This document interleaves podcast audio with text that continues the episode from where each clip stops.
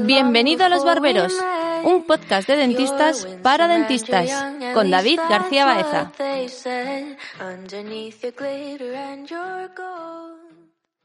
Hola chicos, me da miedo preguntaros, pero es septiembre, ¿qué tal en la consulta?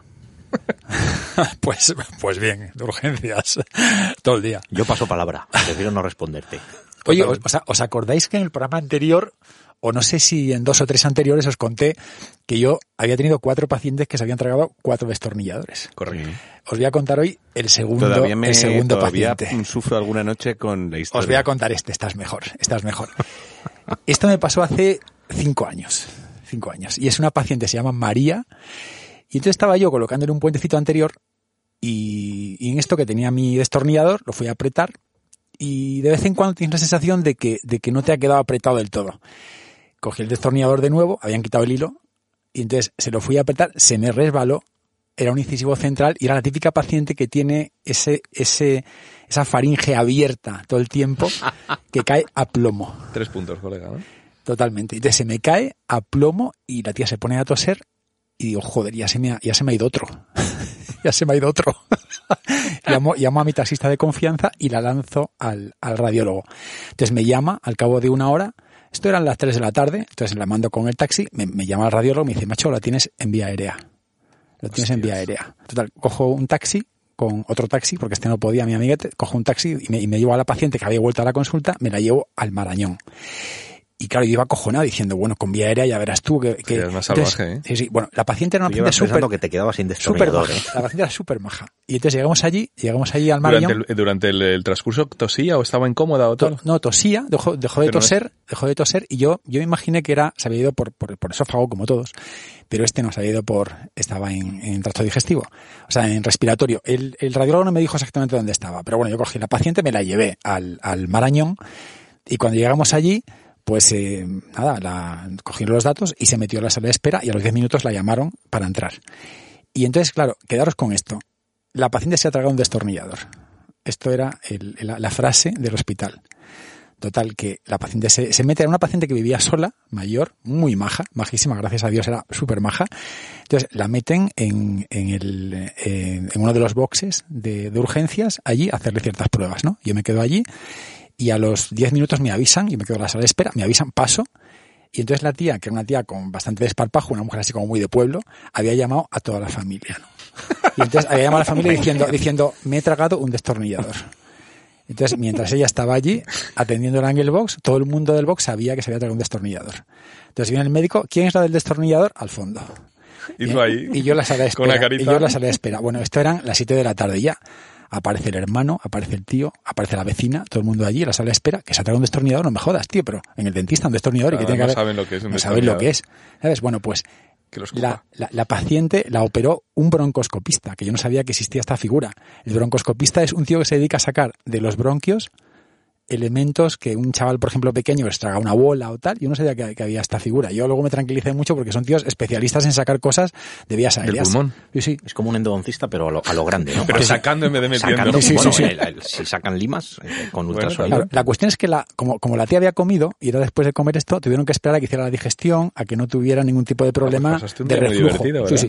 Y entonces me pasé con 17 familiares en la sala de espera, desde las 7 de la tarde que llegamos al, al, al hospital hasta las 4 de la mañana que salió de quirófano. Cuatro de la mañana. De Muy la buen mañana. día, muy Entonces me- interesante me, para me fui, me- me fui a cenar con, con la familia.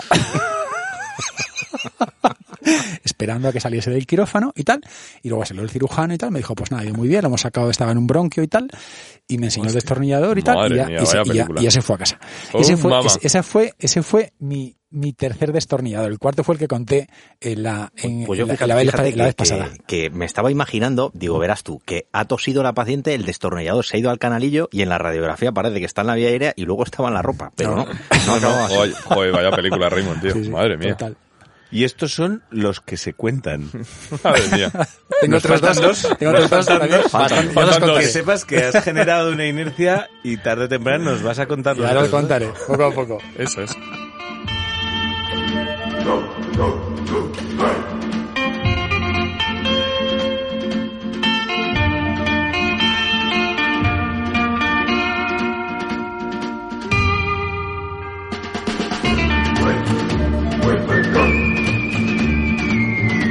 Bueno, pues bienvenidos todos a, a, Barberos después del veranito. Un lugar, como siempre, donde los dentistas nos sentimos menos solos y, por qué no, algo más contentos.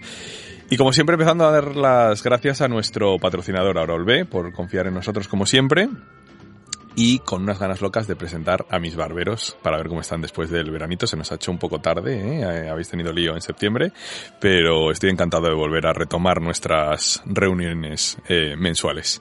¿Qué tal, Ramón García Dámez? ¿Cómo estás? Muy bien, muy bien, encantado de veros. De nuevo, un poquito más gordos estáis, ¿no? Después de... El veranito. El veranito, Juan, ¿qué Sí, pasa? pues yo siempre vuelvo hecho un ceporro. es que solo como y duermo en verano. Está bien. Bienvenido, Juan Zufía. ¿Cómo estás? Muy bien. Pues bien. lo único bueno que ha tenido la vuelta al trabajo ha sido venir a Barberos. Eso está bien. Ha sido dura, ¿eh? Muy dura. Y bienvenido, Nacho Charlén. ¿Cómo estás? ¿Todo bien? Buenas tardes, muy bien, con muchas ganas. Me alegro. Yo he tenido una progresión plana, en cambio, en eso, ¿eh? Sí, ¿En ¿no? serio? Sí, sí, sí, sí. Pero bueno, pues no, como siempre antes de empezar con el tema, que creo que es un tema que da- va a dar bastante juego y, y creo que se van a decir muchas verdades de este tema, es que como siempre nos podéis eh, escuchar a, eh, a todos los oyentes en, en Spotify, que es donde más nos escucháis, también en en iVoox y en, y en Apple Podcast. En Instagram iremos poniendo las noticias en arroba dentalbarberos. Y el email lo tenéis para lo que necesitéis, que ya os voy avanzando que, que en este capítulo va a ser importante, así que apuntar bien el email de hoy, que es barberos@dentalital.es, puesto que en un momento del episodio haber un sorteo algo peculiar, así que no voy a avanzar mucho, pero sí que voy mandando el, el anuncio, así que el, el email es relativamente importante hoy tenerlo a mano. Eh, sin más, eh, deciros que estamos bastante emocionados. Eh, venimos del, del verano con muchas ganas y con mucha fuerza. El mes que viene hemos conseguido que venga, iba a decir una leyenda, pero no, es una, es una estrella. Así que hemos conseguido que venga alguien muy especial que tenemos muchas ganas eh, para el, el mes que viene, para, para octubre. Y, y en noviembre también va a ser tremendamente especial, que ahora lo, lo hablaremos. Así que bueno, va a haber mucha chicha de aquí a Navidades, tenemos muchas ganas y venimos con fuerza. Así que muy interesante. El tema, el tema de hoy, pues directamente, sin, sin, sin mucho a más dilación, directamente, el aislamiento, el dique de goma. Interesantísimo, ¿No? trepidante, emocionante. Así hay de pri a algo, primeras. algo que, que, que, que genera mu- mucha controversia y a veces incluso un poco de sangre, ¿eh? Nunca mejor dicho. Hombre, es que yo creo que se dicen muchas cosas en los congresos muy diferentes a lo que se hace en el día a día. No todo el mundo, pero sí que hay muchas cosas que entonces estaría bien, como siempre hemos dicho, Barberos es conversación entre amigos con una cerveza, de realmente un poco lo que hacemos, que utilizamos, que hemos visto, qué problemas tenemos, que, que, realmente hacemos en la consulta en el día a día, fuera de un cañón proyectando imágenes azules, que ahora hablaremos un poco de, de qué es eso, ¿no? Entonces yo creo que es un tema interesante. Además, eh, bueno, los cuatro lo utilizamos de forma, ahora veremos si, si muy habitual o no. Y yo creo que si, gracias a Dios que tenemos el guion de Ramón, empezamos un poco por el principio, eh, lo primero de lo que deberíamos hablar es de los tipos de aislamiento que hay o que utilizáis, ¿no? O bueno, aunque no los utilizáis, pero por lo menos nombrarlos para que los oyentes sepan de qué manera se puede aislar. Bueno, yo creo que an- antes hay que dar las gracias, yo en mi caso personalmente y de forma muy encarecida, a dos tíos que me han cambiado, que me han cambiado la vida realmente. A mí no Y hace falta que me des las también, gracias. Eh, y son, y, y- y son eh, David Gierdol y Estefan Bouet, que son dos clínicos que a mí me han enseñado a aislar directamente. Y gracias a su curso, que es una auténtica maravilla, y Hay que, y que pocos rec- cursos sí, sí, mm, de los que saques tanta información y tan inmediatamente Sí. aplicable. sí. Y, a- y aparte, tan bien hecho, con, con una, una pureza clínica brutal como la que tienen. Y realmente yo creo que todo el mundo que nos escucha debería ir a un curso de, de estos dos figuras, si vienen a España, que creo que siguen viniendo de vez en cuando. Bueno, David Gardole eh, es que habla español, además. Sí, sí, hablo español. Muy bien. Sí, lo tuvimos hace poquito, en de 91. 2017 le trajimos con D91 Con hizo un 91 curso hicimos un curso brutal. maravilloso y nos Maravilloso, enseñó porque en Ah, ¿tú viniste, curso- Juan? En ese curso estuve yo. y nos enseñó, ¿Verdad? nos enseñó muchísimo Sí. y, y gracias y gracias a, a ese curso yo me reconcilié. Hay dos cosas que los, los alumnos de pregrado odian cuando acaban. Uno es el aislamiento y otro el articulador. Son dos, son dos herramientas que la gente no, no controla. Y, y yo tuve pues luces y sombras con aislamiento hasta que yo hice el curso de estos, eh, de estos dos La compañeros. verdad que es brutal. Sí, sí, verles tremendo. en, en acción. Bueno, pues si, si os parece bien, describimos un poco las, las distintas eh, maneras de aislar, o, sea, o- o por lo menos que utilizáis en consulta? O sea, ¿qué tipos de aislamiento utilizáis, Nacho? Bueno, em, yo creo que hay un poco de diferencia entre el sector anterior y el sector posterior. Creo que el sector posterior solo se puede aislar absoluto. Es verdad que se puede aislar absoluto mal y tener errores y cometerlos que yo, vamos, hay días incluso en los que no consigues hacer un aislamiento absoluto bien hecho, pero el, la, la inercia es a, a intentarlo siempre absoluto. Eh, otra cosa es que te salga, que tengas algún problema, alguna, algún sitio por donde te Absoluto entre. te refieres al sector anterior. No, el sector posterior. Al sector me posterior. No tiene sentido hacer otro aislamiento, creo, en el sector posterior que no sea absoluto. Eh, o no aíslas o sí aíslas.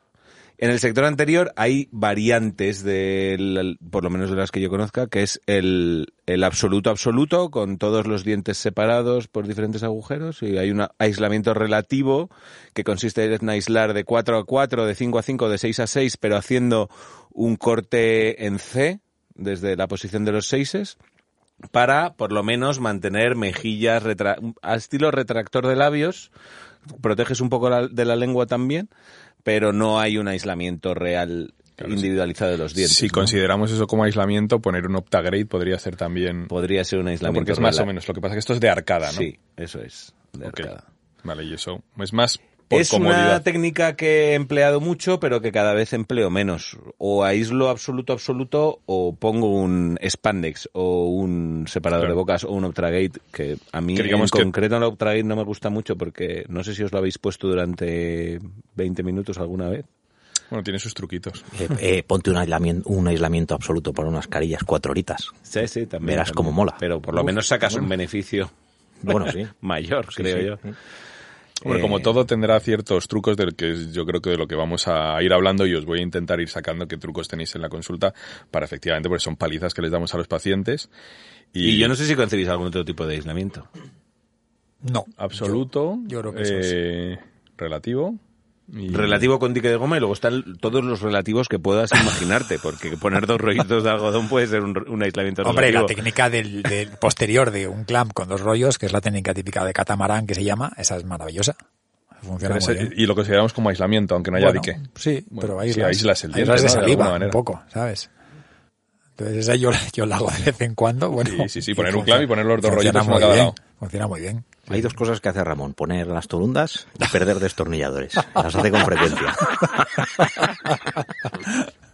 Pero bueno, entonces, ah, ya sabiendo un poquito que es que, que tenemos que hablar de esas dos, de esas dos líneas o de tal, ¿en qué situaciones utilizáis? O sea, al final, el, el- el gran problema cuando hablamos de aislamiento es que cuando vas a un congreso o vas a una charla, al final ves el 100% de los casos aislados y yo personalmente no aíslo todos los casos en, en, en la consulta. Entonces sí me gustaría saber cuándo aisláis siempre. Por ejemplo, yo sé que los endodoncistas en- eh, aíslan siempre. También es verdad que el aislamiento de una endodoncia, si no es subgingival, que ahora hablaremos de eso y qué Es trucos tenemos y tal, joder, eso de caballo y rey no tiene nada que ver con Mm, aislar no nosotros ver, para un punto de contacto de un 7-6. Entonces, ¿en, en qué O fases, para digamos? un distal de un 7. Claro, claro, es que ahora vamos a hablar de toda la película. Es decir, que ahí hay jaleos. Claro, es Es que que, muchas veces... el aislamiento eh, a veces resulta muy sencillo, muy fácil. Sí. Un aislamiento como tal es fácil ponerlo. O sea, puedes poner un dique si tienes algo de práctica, es que no tardas más de 3, 4 minutos, 5 si me apuras. Si quieres aislar un diente, tres dientes, cinco dientes, incluso si me, si me para aislar 10 dientes para unas carillas, el aislamiento como tal es rápido y es fácil. Que es la función del aislamiento. Lo que para mí es complejo es la retracción gingival que pretendes hacer con el aislamiento si quieres trabajar en la zona cervical del diente. Eso es lo que es realmente complejo. O sea, aislar la parte cervical. Aislar la parte cervical y trabajar con comodidad muy en cervical. Porque po- si vas a hacer una clase 4, pues haces un aislamiento en 3 minutos, 2 minutos, no tardas más. Sí, en la clase 4 sí, pero luego hay, hay zonas de molares que también parecen como en un momento que las haces y, bueno, Bueno, pues pues si por la razón por- que sea, empieza a entrar saliva ahí y es contraproducente. Bueno, pues sí, pero aislar un molar, por ejemplo, para hacer una MOD no es tan crítico si, si no tienes el suelo de la cavidad eh, muy cervical, no es muy crítico y es fácil aislar, incluso si no tienes un aislamiento total, puedes poner algún bloqueante, puedes poner un poquito de resina. Yo utilizo también el clip líquido, fluido. Ahora hablaremos de los truquillos, pero entonces, si no entiendo mal, como te es muy sencillo, tú para prácticamente todas las restauraciones o M o D que haces en la consulta, aíslas. Sí, bueno, yo para empezar hago muy poca operatoria, pero la que, la que hago procuro hacerla bien. Lo que pasa que es que aislar una obturación convencional, una clase 4, una MOD de un molar, es relativamente fácil. El problema es cuando tienes que trabajar a medio milímetro del margen gingival. Pareces un poco político, ¿eh? No, más no, no, no, no, no, pero es cierto. Es decir, hoy en día poner un dique, un dique, no te hace falta un Nicton para hacer eso. O sea, un dique Warry Page con unos clamps de eBay eh, es fácil y te facilita la vida, sobre todo cuando trabajas en, en, inferiores, porque te evitas el movimiento de la lengua. O sea, es, es bastante cómodo. O sea, yo creo que el sentido del aislamiento es que tú puedas trabajar con más facilidad. En el momento en el que yo veo que me empiezo a pegar con el dique, directamente no lo uso. Y eso me pasa y es aplicable también a las carillas. Y hago la, la técnica esta del, del, Abres corte a, y haces eh, relativo. Eso sobre todo pues para que el paciente no se trague el ácido de, de grabado, para que, si o sea que se si, me quede una carilla si no se la trague. entiendo bien, realmente es por comodidad tuya para trabajar, más que por nivel de adhesión. Bueno, por nivel de adhesión también. Aunque Lógicamente, yo, trabajar yo- más limpio, yo- estamos todos de acuerdo que... que- Yo, hay una cosa que sí quiero decir antes de nada. Yo no soy un talibán de- del dique, y, entre otras cosas porque yo soy- tengo más quizá eh, deje quirúrgico que, que prostóncico. Pero yo llevo haciendo carillas prácticamente desde que me licencié. Eso fue en el año 2001. Y yo recuerdo que mi- mis primeras dos casos de carillas fueron mis primas, gemelas, que además tenían unas tetraciclinas, chicas guapísimas. Dime que a una le pusiste dique y a la otra no, hiciste No, un, no, estudio comparativo no, del copo. No le puse dique a ninguna de las dos. Y como tenían casos Y de no tra- supo a cuál le ponía y a cuál no. A doble ciego. Pero no, no, no. No, no, hice un tallado además, como tenían tan, unas tet- eran guapísimas, bueno, eh, son primas mías, entonces compartimos genes, son guapísimas. Y entonces eh, me pidieron que les hiciera unas carillas eh, y como eran tetraciclinas intensas, tuve que tallar hasta eliminar el esmalte. Me quedé en dentina. Muy emocionante. eh. Bueno, y le- les hice un- ¿Cómo una, una restauración de carillas de 4 a 4, pacientes que eh, tienen fenotipo fino y hoy en día tienen recesiones. Tienen recesiones superiores e inferiores, no tiene que ver con el tratamiento.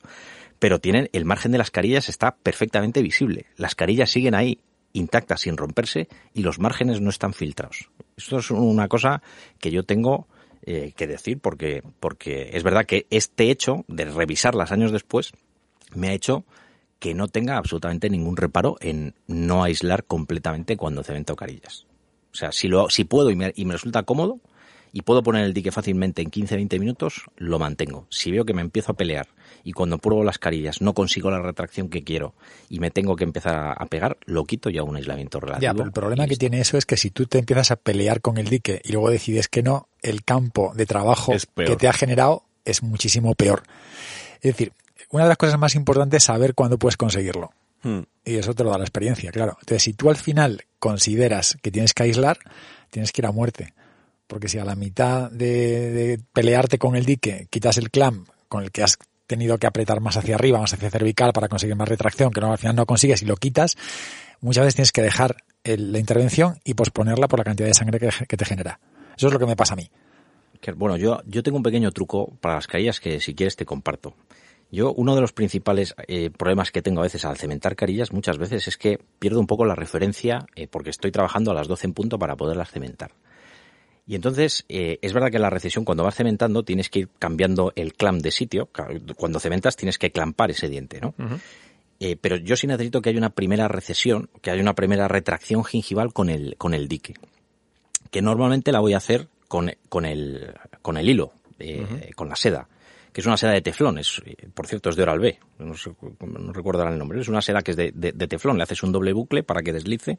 Y entonces yo ya ahí sé si tengo la, la retracción que necesito más o menos cómoda, que generalmente suelen ser o suele coincidir cuando puedo cementar con aislamiento total, que son pacientes con fenotipo medio o grueso y tienen un festón plano, pero cuando son fenotipos finos con papilas altas y son dientes que además he tenido que tallar y me he tenido que meter infragingival, ahí sé que mm, tengo No muchas posibilidades que no voy a trabajar. Pero para saber el grado de retracción lo que hago es, antes de nada, al paciente le rocío con un spray de estos de oclude, es una especie de, es un spray para, para ma- manejar puntos de contacto, es como un spray de color rosa intenso, rosa fucsia. ¿Afloja todo? No, bueno, es, es- es un spray que lo utilizo para muchas historias, ¿no? Y entonces este spray rocío al paciente con este spray, los dientes, y entonces luego pongo el dique.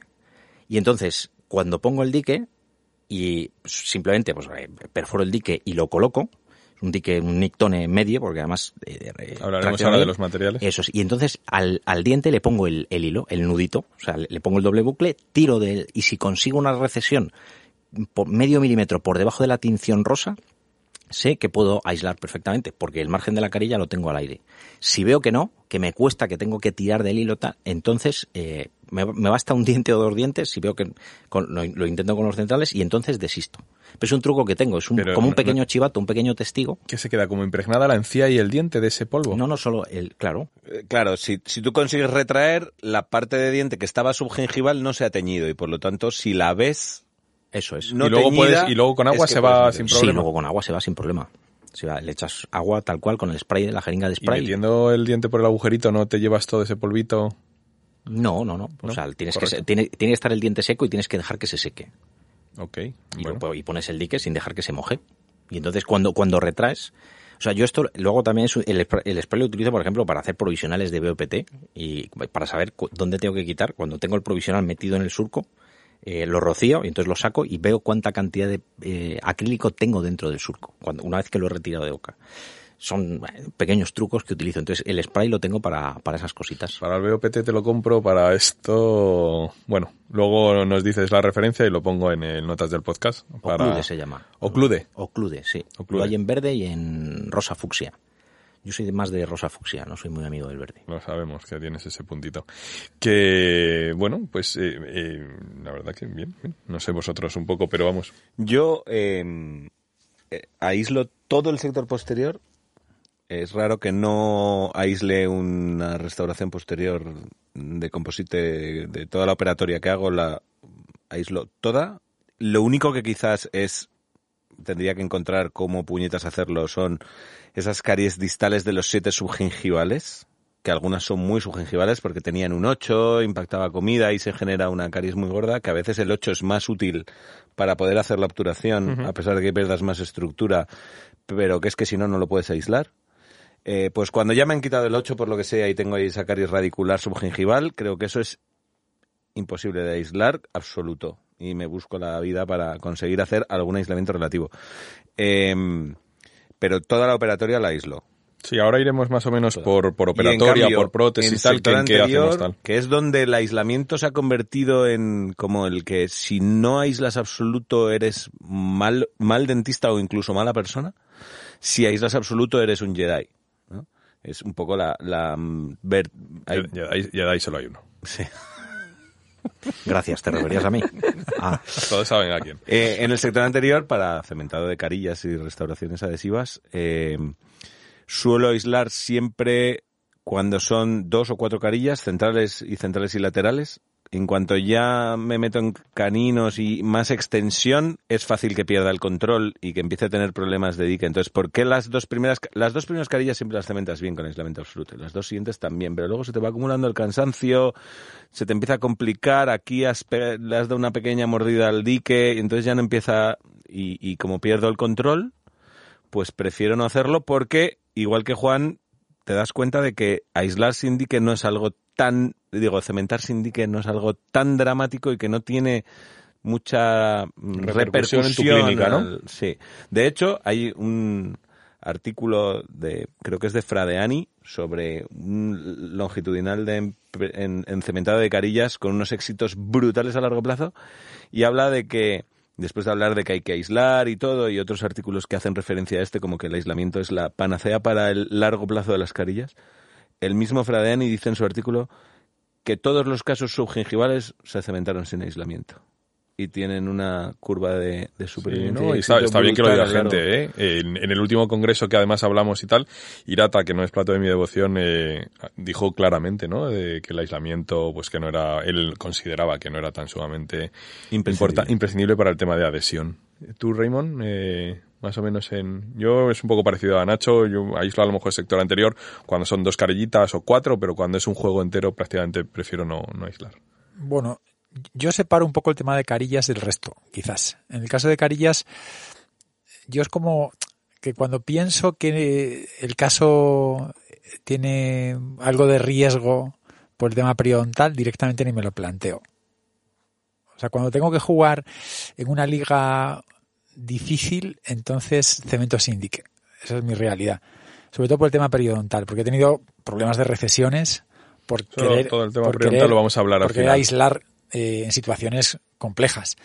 Si es más fácil, sí es cierto que aunque yo estoy de acuerdo con Fradín en la supervivencia, también estoy de acuerdo con Víctor Clavijo cuando dice que, y lo demuestra con, con- con imágenes brutales de microscopía, la diferencia de sellado marginal que existe cuando tú ves el, el margen a cuando tú lo intuyes.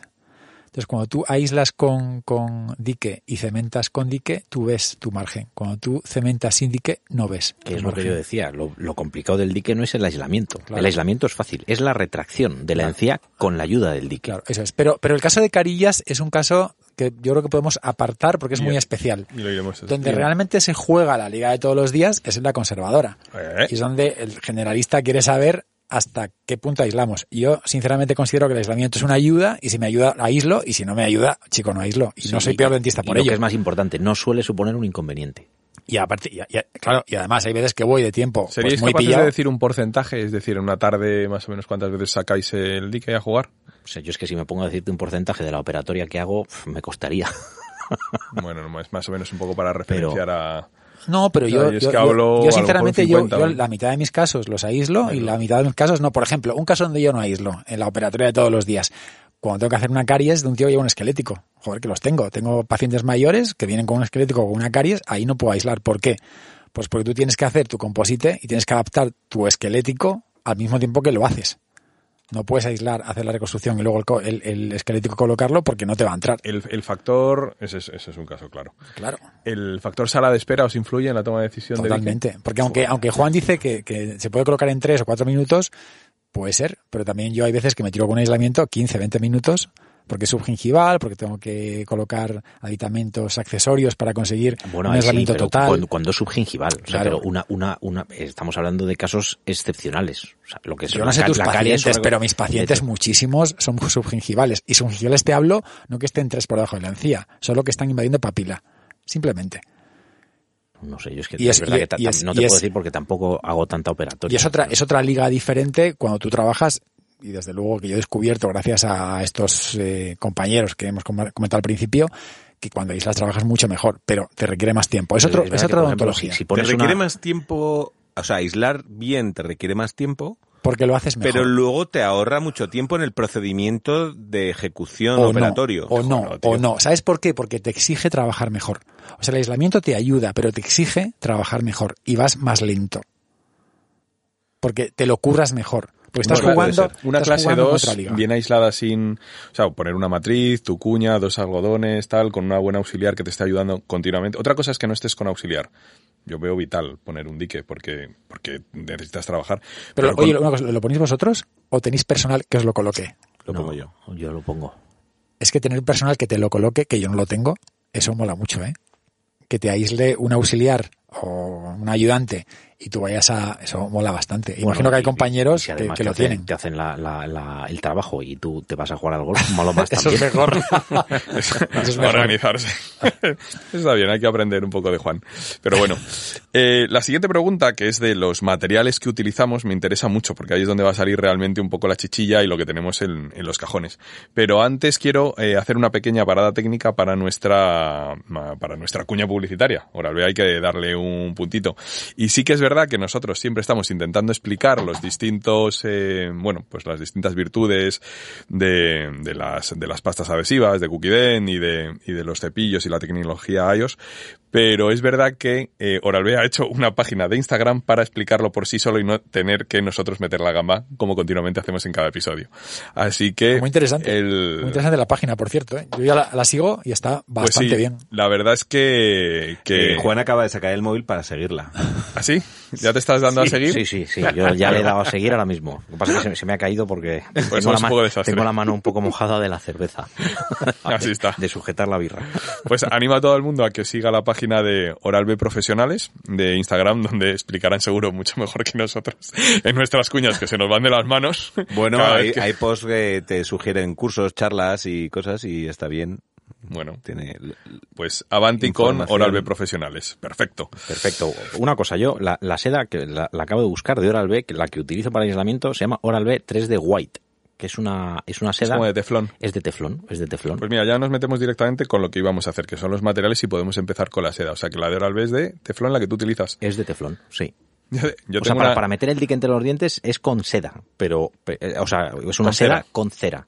Pero para, para luego hacer la doble lazada y meter en el diente y poder hacer la retracción, Lo que pasa es que es con cera también mantiene muy bien. Yo, yo tengo una anécdota bastante graciosa porque eh, David Gerdole y, y el otro hablaban de una cera, la cera o la seda de Johnson Johnson, que no se compra en España, hasta ahora que ya, ahora Ya sabemos dónde la tienen. dónde la tienen. Ahora comentaremos. Pero yo me acuerdo que fui a un viaje a Suiza con Antonio Sainz Pardo.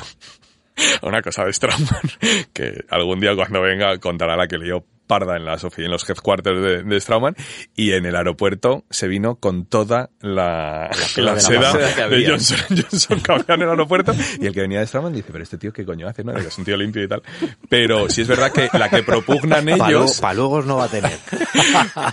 porque la que propugnan es la de Johnson Johnson que es verdad que tiene un puntito muy interesante para eso. Desliza muy bien. Sí, es verdad que durante un tiempo no se encontraba en España, pero yo creo que tú la cazaste en, Eh, Henry Shane.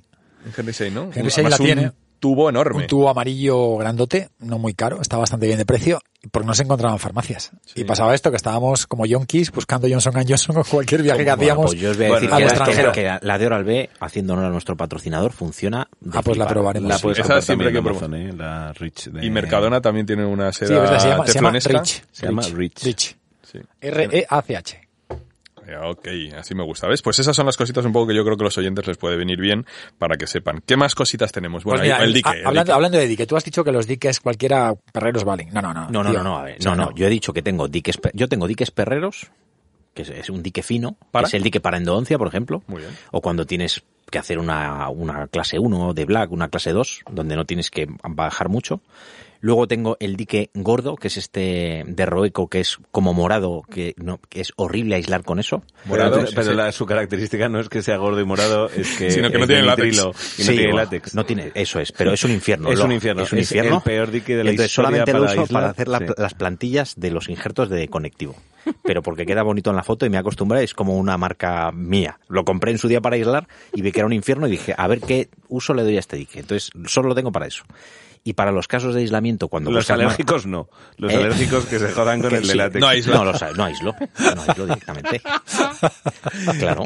Yo he cementado carillas con ese dique y es un La última vez. infierno. Es un infierno porque es muy gordo. Pero un dique gordísimo. no, no es por gordo, es porque es demasiado Tiene elástico. mucha memoria. Es, eh, no sé, es, es Sí, extrañísimo. a mí no me, no me gusta. Nick Pero Tone bueno. es, el, es el por excelencia, el medio, el Nick Nick Tone Tone. azulito, Nick Tone que además queda en las Yo creo que todos los oyentes lo conocerán, pero el que no, lo conozca. hay ningún depósito en España que compre el grueso.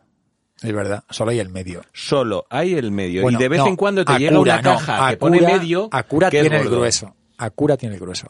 Que yo sepa, ¿eh? El grueso, lo que pasa es que el grueso es para, para hacer tallado Lo con que pasa es que el grueso no me gusta mucho. Yo con el medio funciona me bastante bien. Lo que pasa es que el grueso tiene más retracción, claro. Cuanto más grueso es, más, Más retrae. O sea, el, es para hacer el grueso es, es tallar. 0,30 y el medio es 0,25. Y luego hay un hiper extra grueso, que no sé si existirá en el mercado, No, que es 0,35. Pero con el medio vas bastante bien. Medio. Hombre, con el medio sobrevivimos todos, Contarles- pero cuando abres una caja media de medio, que es un poco más gordo, porque os habéis dado cuenta que a medida que cambias de caja cambia, Cambia, cambia el grosor. la percepción, Cambia la el elasticidad, sí, cambia el grosor. Entonces, cuando te encuentras una caja de medio de gordos, que son más gordos, Los apartas. dices, oh, cómo disfruto con esto. O sea, es como, es como la alegría de la semana. Y dices, este me lo reservas, que no me lo toque nadie. Yo creo que habrá pocos oyentes que no sepan eh, cuál es el, el dique Nictone, pero, pero describirlo, de describir un poco así a grosso modo, el Pues color. Es es- el, el, el, el de azul fotos. cielo que sale en todas las fotos de todos los congresos de gente aislando, aparte de el de tatuador. El negro, El negro, negro, negro, negro. Sí, Nick Bueno, tiene un dique negro. Es que de todas maneras, la elección de ese color, o sea, da mucha luminosidad dentro de la boca. O sea, es maravilloso. Una vez que tú ves ese dique no quieres otro.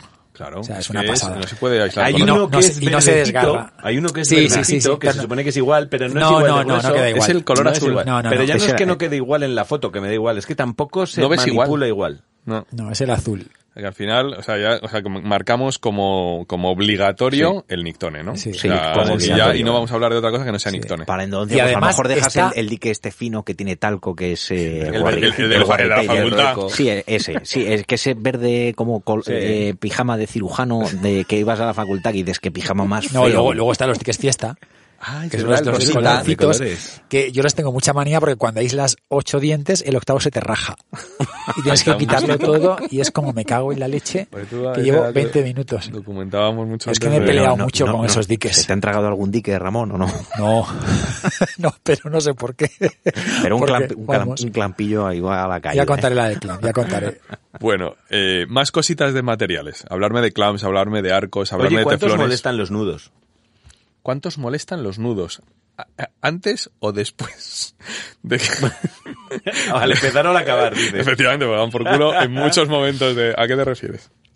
Que yo durante mucho tiempo cuando hacía los nudos, sobre todo para el sector anterior, me molesta el nudo si lo dejo en cervical.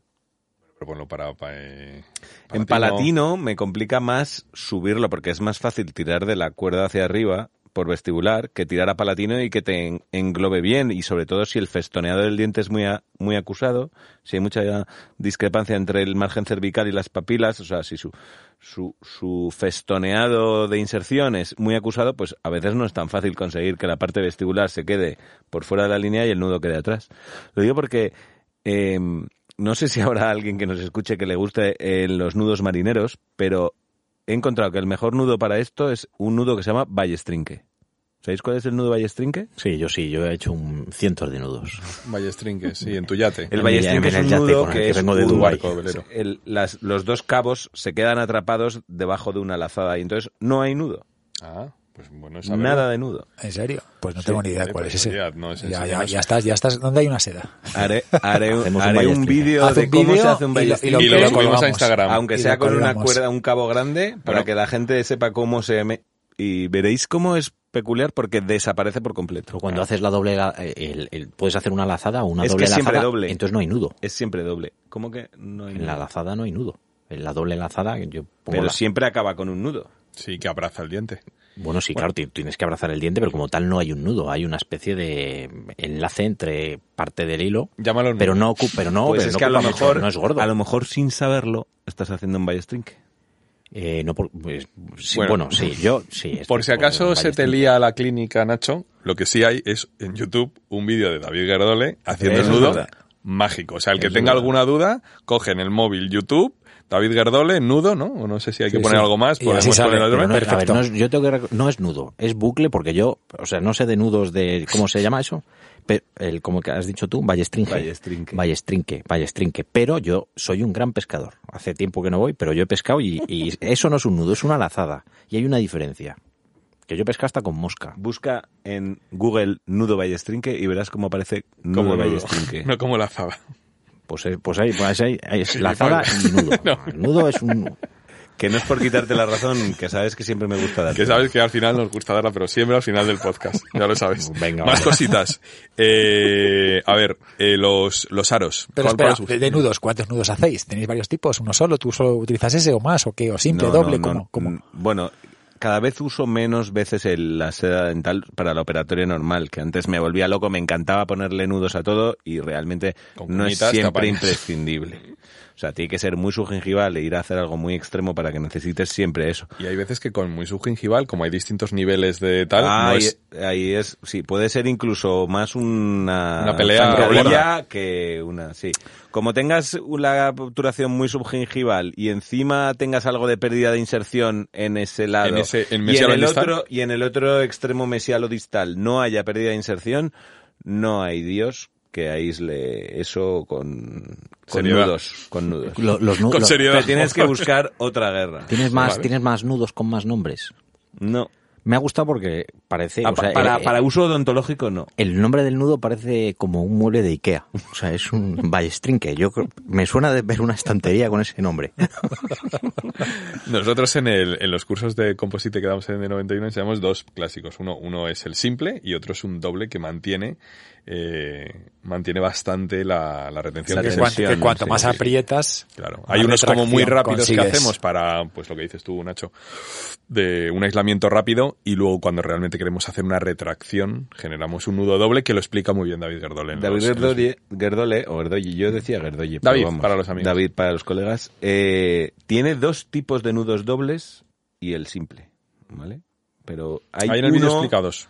Hay uno que, que la lazada, cuando corre, corre cada hilo en un sentido distinto y es más fácil mantenerlo centrado y el otro corren los dos al mismo lado y entonces es más difícil mantenerlo centrado y hay que ir arrastrándolo a medida que lo vas apretando. Es mejor el primero de ellos, que es yo creo el que más fácil encontrarán en YouTube.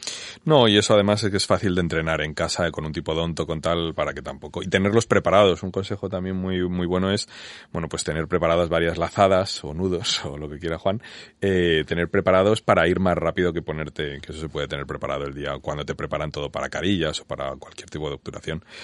En cuanto a más cositas de aislamiento, arcos, ¿cuál os gusta? Metálico, plástico, young, yang, Metálico. yo Metálico. metálico, pero porque es muy, muy ligero, ¿verdad? ¿No? Porque es ligero, porque no ocupa espacio y porque, Y porque es mucho engancha más muy rígido. bien el dique. Sí, y al ser más rígido hace más efecto de retracción. Si Solo el que hace como una U, ¿no? El Sí, que va sí, tal, no el que no, no utilizáis ese que, que abre toda la boca, no. ese no, no No, tiene mucho U sentido al tienes final, que ¿no? poner el- la U hacia arriba, con, por la barbillita. Porque si no, al paciente le da en la nariz o en los No, ojos. Bueno, hay gente que utiliza, lo pone al revés y utiliza el- el- la parte horizontal que quedaría la- al nivel de la nariz para tensar los, los cabos de los nudos y, y levantar un poco el dique. Nudos de bestringera. No hay idea. Lo que pasa es que eso al final a mí me da mucho a cosa cuando, cuando al final le metes el dique en la nariz al tío. O sea, aparte de aislar boca, o sea, al final hay que pensar un poco en... Sí, porque el tío, entre lo, entre lo que le haces en la con el dique, los nudos del chismese Se te puede poner un poco morado. Y el, y el arco de Jan en la nariz, sale Puede un- ser un peor, cromo. puede ser peor, igual puede te ser pide que le pongas el octagrade después, ¿sabes? Le das el espejo para que se miren las carillas y dice, ¿qué me has hecho, caramba? Puede ser peor que aspirar por vía aérea un destornillador. al final, ¿eh? No está mal. Más cositas y truquitos, quiero que me casquéis ahora teflones, eh, composites, liquid dams, cosas de esas, que tal. A Una ver. cosa muy tonta, no es un truco, es para el para el- el- la comodidad del paciente, porque a mí me da mucho apuro la gente que acaba con toda la cara sudada, terrible, y lo mucho que sufre el paciente, yo les pongo una servilleta recortada por detrás. Y lo agradecen un montón. Que lo sepáis. Hay una, una frase, hay una frase de Ramón aquí en, en el índice que lo explica perfectamente. ¿Cómo evitar que al quitar el dique del paciente la pinta que le dejamos es de, ha- de haber estado en una orgía sadomaso? Realmente es que entre que salen baboseados, con los labios para los lados y tal, sí que es verdad que, que detectas que, hostia, que las, que las has hecho polvo. Es una, es una faena. Entonces tú lo que pones es una servilleta, ¿no? A mí me lo enseñaron en la Tenemos facultad unas eso. servilletas precortadas que Tienes todo preparado. les ¿eh? haces como mm, es un poco de- pondré también una foto en, en el Mucha chicha me Tienes que trabajo, para ¿eh? Instagram, ¿eh? sí sí si me lo- Estás mojando mucho en directo. porque a lo mejor tardo tres semanas en tener Eh, Esa, esas servilletas recortadas les has puesto nombre. el caso es que una vez que tienes puesto el dique le colocas la servilleta es verdad que esa servilleta en casos muy muy largos pues a lo mejor la tienes que cambiar un par de veces pero eh, aunque solo sea por no tener el tacto del látex en la cara por fuera el calor que da y todo eso los pacientes lo agradecen un montón los de barba les da más igual Yo lo aprendí, pero no lo hago. Yo No tampoco, lo- ¿eh? no- Pero bueno, tomaré nota. Sí, porque me gusta mucho Para- probar, excepto el polvo ese de Juan para eh, em, forroñar toda la boca. Sí. Eh, Pruebo casi todo lo que No, pero hablamos no, aquí. no se enteran, ¿eh? Más truquillos, cuñas, ponéis cuñas, ponéis... eh, lo- bueno, los teflones la verdad es que es una cosa que ponemos desde hace no muchísimo tiempo, a lo mejor siete, ocho años o algo así o tal. El teflón es un gran invento. Es una Sí, maravilla. una maravilla. eso. Además sí que Por hay teflones cierto, distintos. El, teflón azul ese que aparece en, en, en redes, Correcto, eso, sí Yo no lo he visto nunca. Yo sí lo he visto, pero no lo he usado nunca. ¿dónde se compra eso? ¿Qué utilidad tiene? Pero no lo he visto. azul, no. odontológico puede ser o algo. Aquí estamos No bailando, ¿eh? A lo mejor algún oyente nos puede hacer alguna aclaración Sí, hay un teflón azul que aparece en redes y tal. Siempre he querido ver dónde se compra, pero un poco por, no sé, por... por ¿Pero cómo- porque es azul o porque le, Sí, porque le- es azul. le otorgas No sé. un valor...? No, no, porque me gusta Porque, visualmente. porque es distinto. Es Sí, decir, que si es es rosa con lunares también lo querrías. Es diferente, sí, sí, sí, sí. Entonces, claro, solo tengo el blanco que compro el Leroy Merlin, pero... Merlin, además, cuando viene algún paciente me dice, joder, ese es el teflón del Leroy El fontanero. Merlin". El mismo. 0,60. Leroy, eh, mm, teflón para dentista, ¿Lo esterilizáis? 60 pavos. Eh, no, Vale, yo tampoco. Me No. siento menos mal. no. No, bueno, yo creo que al No, final pero bueno, no. si hubiese un teflón odontológico esterilizado estaría bien. Lo que pasa es que nos costaría, azul. nos costaría Nos 20 costaría- euros. El azul, no sé dónde lo Pero tienen. 60, 100 pavos, 20 100 pavos, euros. 3 metros. Ya te digo. Además, yo utilizo el de Leroy Merlin, que además tiene diferentes espesores de teflón. Sí, es que hay distintos Y- espesores. Además, no. eh, es como interesante eso. Yo lo que utilizo mucho es el widget. El widget, el widget, Wedget, es como una, wedget. wedget, wedget. Wedget. Es como una especie de como, Gomita. de como de gomita, es como un hilo, viene como un hilo retractor en una especie de cajita eh, que tú sacas y tiene una cuchilla para autocortarlo. Y es una cosa elástica, no sé muy bien de qué está fabricado, será de látex también, y entonces eso lo estiras, lo metes entre los en la zona interproximal y sujeta bastante bien el, el dique. Y lo utilizo mucho. Sí, no lo utilizo mucho. Lo tengo, pero no, lo- no sé por qué no lo... Sí, está muy bien. Tal. Y... Bueno, pues bien. Evita eh, que el ticket salga. A veces no te hace falta para ciertas restauraciones rápidas eh, que no tienes que bajar muy abajo y simplemente quieres sujetarlo, no te hace falta ni clamp a veces. Ya. A mí es que se me olvida el que existe. Yo no lo tengo y siempre que lo veo digo, joder, si es que me vendría fenomenal, porque además hay cosas que quedan como muy vistosas, muy limpias, muy fáciles de sujetar y, y se me olvida. Luego en el día a día se me olvida pedirlo, comprarlo ni, y no, no lo tengo, no lo uso. Sí, hay como muchas cositas. Aislar, como decías antes, con, con composite de esto O de sea, aislamiento. dispositivos para aislar y poner interproximalmente hay infinidad, ¿eh? Hay muchísimo. ¿Dispositivos a qué te refieres? En general, eh, cuñas, matrices, em, widgets, em, abre dientes, abre espacios, mm, Ya. clamps, o sea, hay un Cuando hay, montón. Bueno, cuando hay mucho de todo, Es que nada no, funciona. es que no hay nada bueno realmente. Bueno, ah, y y, y hablando de y hablando de clams, Eso es de lo que quería que digáis un poquito qué tipo de clamps y tal. Que lo, dando vueltas para que alguien diga. lo estaba dejando para, para tal, eh, para que le digáis a la gente qué tipo de clamps, que bueno, al final utilizamos los que dicen David y, y, y Estefan, pero, pero ¿cuáles utilizáis vosotros? Bueno, y, y tenéis mucho popurrí, así que Ramón, casca.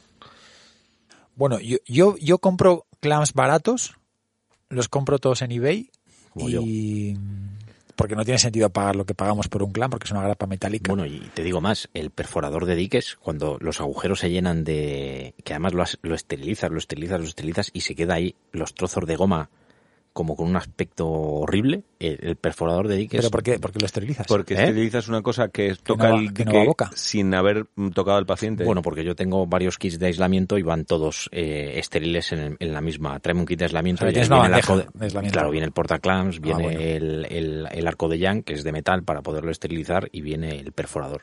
Entonces ya directamente pues eh, lo tienes ahí todo junto. Entonces es verdad que cuando has perforado X número de diques eh, con los diferentes agujeros y lo has esterilizado, eso como que se tiende a, des- a derretir. es bastante útil que antes de esterilizarlo le quiten los restos Sí, de pero, goma. oye, pero eh, eso es algo que no se suele hacer, igual que los clamps, que al final No, el- tiene- el problema limpiar un de- clamps es complicado. El o sea, problema de, de esterilizarlo es que pierde corte y al final no te hace los agujeros bien. Claro, bueno, Mm. pero por eso que en eBay, o sea, Lo digo porque lo saques de los kits. No, pero bueno, o sea, es verdad que es una instru- es igual que los clamps que Puedes en poner eBay una tienda vale- de segunda eh, mano porque ya solo te hace falta uno por Sí, gabinete. no, me refiero que es, que es una es una es un instrumento que en eBay es relativamente barato. De hecho, hoy me ha mandado un amigo por, por, por WhatsApp, WhatsApp. una foto, me ha dicho que había comprado una turbina por ocho pavos con noventa y pico. Una, tu- turbina. Hay, hay, hay, hay, hay- hay- o sea, Ahora- una turbina sí que me parece que, pero es verdad que tiene razón Ramón en que, que joder, es que son grapas metálicas, joder, es que Sí. Al final, pues en el sitio de fabricación no tiene sentido y, y se estropean, los doblas, pierden fuerza. Sí. Entonces, eh, bueno, o sea, bueno, pues, realmente al precio que cuesta, porque tú en eBay cuando compras puedes contraofertar y puedes comprar un número de clamps altos y contraofertar al vendedor que siempre te dice que sí, porque lo que quieren es vender. Lo- por mi experiencia, los que mejor vienen son vienen de Pakistán, los que los chinos son algo peores, los de Pakistán son buenísimos y los que compras a través de eBay que vienen de Pakistán, estos eh, realmente valen tan poco que pueden ser usar y tirar. Mm. Porque hay una cosa y es lo que tú decías, Juan, que es cómo se limpia un clamp, que ahora lo, lo comentaremos y tal, Con que es un truco. y toda la pera. Que es un truco. No, no, no, no, Con no, gomas. no, no, con gomas, con gomas de amalgama, tú lo puedes limpiar, pero en el fondo para lo que cuesta, que cuesta menos de un euro, lo Exactamente. puedes, lo puedes tirar. Y tienes los clowns de Jufredi, que son los molones para documentar casos. Eso es. Pero Bueno, te digo una cosa, eh, Norman ha sacado un producto desincrustante que mis auxiliares dicen que es una maravilla, ¿eh? ¿En serio? Sí. Pues la afloja todo. Cuéntalo, tío. O sea, lo que no puedes lanzar es la bomba y no decir Pues no sé cómo se llama, pero Pues- nos lo dieron para probar y es para meter fresas y clams y todo esto que se, se le acaba que pegando la Sí. guarrería y tal. no sé Sí. qué, y dicen que lo metes el tiempo, lo usas como dicen las instrucciones, que lo usas y cuando lo sacas y lo limpias, sale todo Pero sin- muchísimo Pero mejor. sin ultrasonidos. Me pillas. Un día invitamos a una de mis auxiliares y que nos cuente. Hecho. Vale. Y formas, aunque no digáis ahora Hugh Freddy's o tal, eh, formas mi- mi- eh, ideales. Mi clan eh, fetiche, por ejemplo, es en posteriores el 8A. el, Eh, el asesino. Entre, entre con ala y sin ala, pues eh, sin alas cuando pongo dique, con alas cuando hago la técnica del catamarán, y luego en anteriores, pues el típico que todos conocemos, que es el 212, que a veces lo corto para, para hacer un medio clamp, y luego los famosos que se han puesto muy de moda ahora por, por redes, Sí. para carillas tal cual, que son los de Brinker, eh, el famoso B4, por ejemplo. Son muy buenos, ¿eh? Entonces, el B4 de Pakistán es mejor que el original. Es que es muy inestable, ¿eh? O sea, Sí, eso es verdad. o sea, Porque el que- B4 en concreto es muy El B4, el B4 es mejor Yo porque no- es un poco más grande. Me costaba mucho utilizarlo hasta que vi a, a Víctor Clavijo cuando vino a hacer el curso que estuvo en la consulta, estuvimos viéndolo y tal, tal, tal. Que es verdad que cuando pone, como se mueve tanto, lo lleva a un diente y con el Liquid Dam lo fija a otro diente. Y eso le puede venir bien a la gente porque es verdad que es muy inestable y te puede volver loco. Entonces, si tú lo fijas ligeramente a un canino o a lo que sea, pum, te ayuda bastante porque es muy inestable, muy pequeñín. Sí, es el muy pakistaní pequeño. ese que me enseñaste El- el es... Pakistán eh, es más grande, es un poco tiene más más grande, tiene más fuerza, agarra más. Y luego es cierto que, claro, que al, al costar tan poco dinero no te, no te supone nada tirarlo o customizarlo. Yo customizo muchos. Contarme, contar un poquito cómo los customizáis. Bueno, con fresa. eh, Muchas los- veces yo le afilo las puntas Sí. para que agarren mejor, porque la mayoría de las veces que el clamp te, se- te sale volando es porque ya está demasiado gastado de tantas esterilizaciones o de manipulación y tal. Entonces simplemente con, con coger una fresa que puede ser de turbina, una de diamante viejita, y pasarla por los por el canto del lo- donde tiene que morder, eh, cambia radical. O sea que realmente lo que haces es afilar un poquito la zona de tal, Sí, nada más, eso, apretarlos o, un poco. eso o una valva, por ejemplo, una, un- una, una parte de la grapa, le cambias un poco el giro con, con un alicate. Para que lo esté que más bajo. Eso es, para que Eso- tengas a dos niveles. Lo que pasa es que, que- eso lo haces con un clamp que sea más barato, porque los de Hugh Freddy, por ejemplo, Sí, da- te tienen bastante pánico. tensión, no, y aparte que son más duros de, de cambiar un poco el giro, pero los chinos, que son peores de calidad y que a la segunda, al segundo uso pierden ya tensión, te valen para bajarlos y customizarlos mejor. Y luego a veces cuando tienes que aislar un molar, pero no puedes utilizar un clamp de molar porque a lo mejor es un molar periodontal que tiene la furca expuesta y entonces tienes que usar un molar, un premolar, un clamp de premolar. Eh, pero claro, el clamp de premolar normalmente está pensado para abrirlo menos que un molar, que puede ser mucho más ancho vestíbulo lingualmente. Entonces Sí. cuando tú lo abres de más, Le das de sí. Resulta que, no, incluso que Ah. la pata, la parte de que muerde más distal abre menos que la parte Sí, se queda mesial. como... Y entonces lo que hago es que desgasto la distal para que cuando esté abierto estén paralelas y entonces agarra mejor. Ese tipo de customizaciones hago, le- quitarle las alas a algunos que tienen alas porque tienen la forma que quiero pero no quiero las alas, eh, ajustar al mínimo el espesor para que luego me sirva porque una cosa que por ejemplo para mí son magníficos son los aros de presión de Garrison. No sé si utilizáis otros. A ti veo que no te gustan por la cara que pones. No te Se, gustan se- nada. se me resbalan muchísimo. Me- Hay uno El que fija, el que fija en interproximal la matriz, te Sí, refieres. todos, el arito sí, este de sí. plástico. Los hay de distintas alturas, azules, los rojos. naranjas Naranja, perdón. son todos de silicona, de goma. Entonces, si tienes un diente que tiene poca anatomía supragengival, Sí, es claro, verdad que claro, se resbala. claro. Pero hay uno azul que en Sí. su forma tiene unas patitas de plástico abajo. Mm. Y entonces ese sí se queda agarrado. Golismearé un poco. Yo es que soy de Paladin. Un poquito más. Yo uso los dos sistemas, Garrison y Paladin. Bueno, pero ese es para el episodio de clases de puntos de contacto que lo, que lo habrá. Eh, entonces, customizaciones, ya hemos hablado un poquito de eso, de tal. Está, es verdad que no me acordaba de lo de los distintos niveles. ¿Alguna cosa, Juan, de, de alguna customización especial Magic tuya? No, yo tengo, tengo una especie de, de que también lo he comprado por eBay, son como unas bandejitas de metal eh, que Ah, cuestan sí. muy poquito dinero, donde van ahí todos los clamps. Mágico. Con eso lo puedes esterilizar todo. Entonces están yo- ordenados y no en la cajita de... Bueno, están ordenados, están puestos en la, en, en la bandeja. Bueno, Otra los- cosa es como los Perdón, los tienes separados para visualizar fácilmente. Eh, para visualizar fácilmente. Entonces yo mm, lo que hago en mi técnica de aislamiento es siempre meto primero el dique, no voy con el clamp. Me gusta porque es lo siguiente que íbamos a hablar, que es cuál en, en conservadora, ¿eh? que Sí. ya vamos a ponernos con el tema de conservadora. Eso. ¿Cómo aisláis, Juan? Yo primer, primero perforo eh, el dique. Si voy a trabajar un diente, pues intento aislar dos dientes eh, mm, distales y dos dientes eh, mesiales, si puedo. Si estoy aislando un 6, evidentemente es un diente distal. Entonces lo primero que hago es meter el, el dique.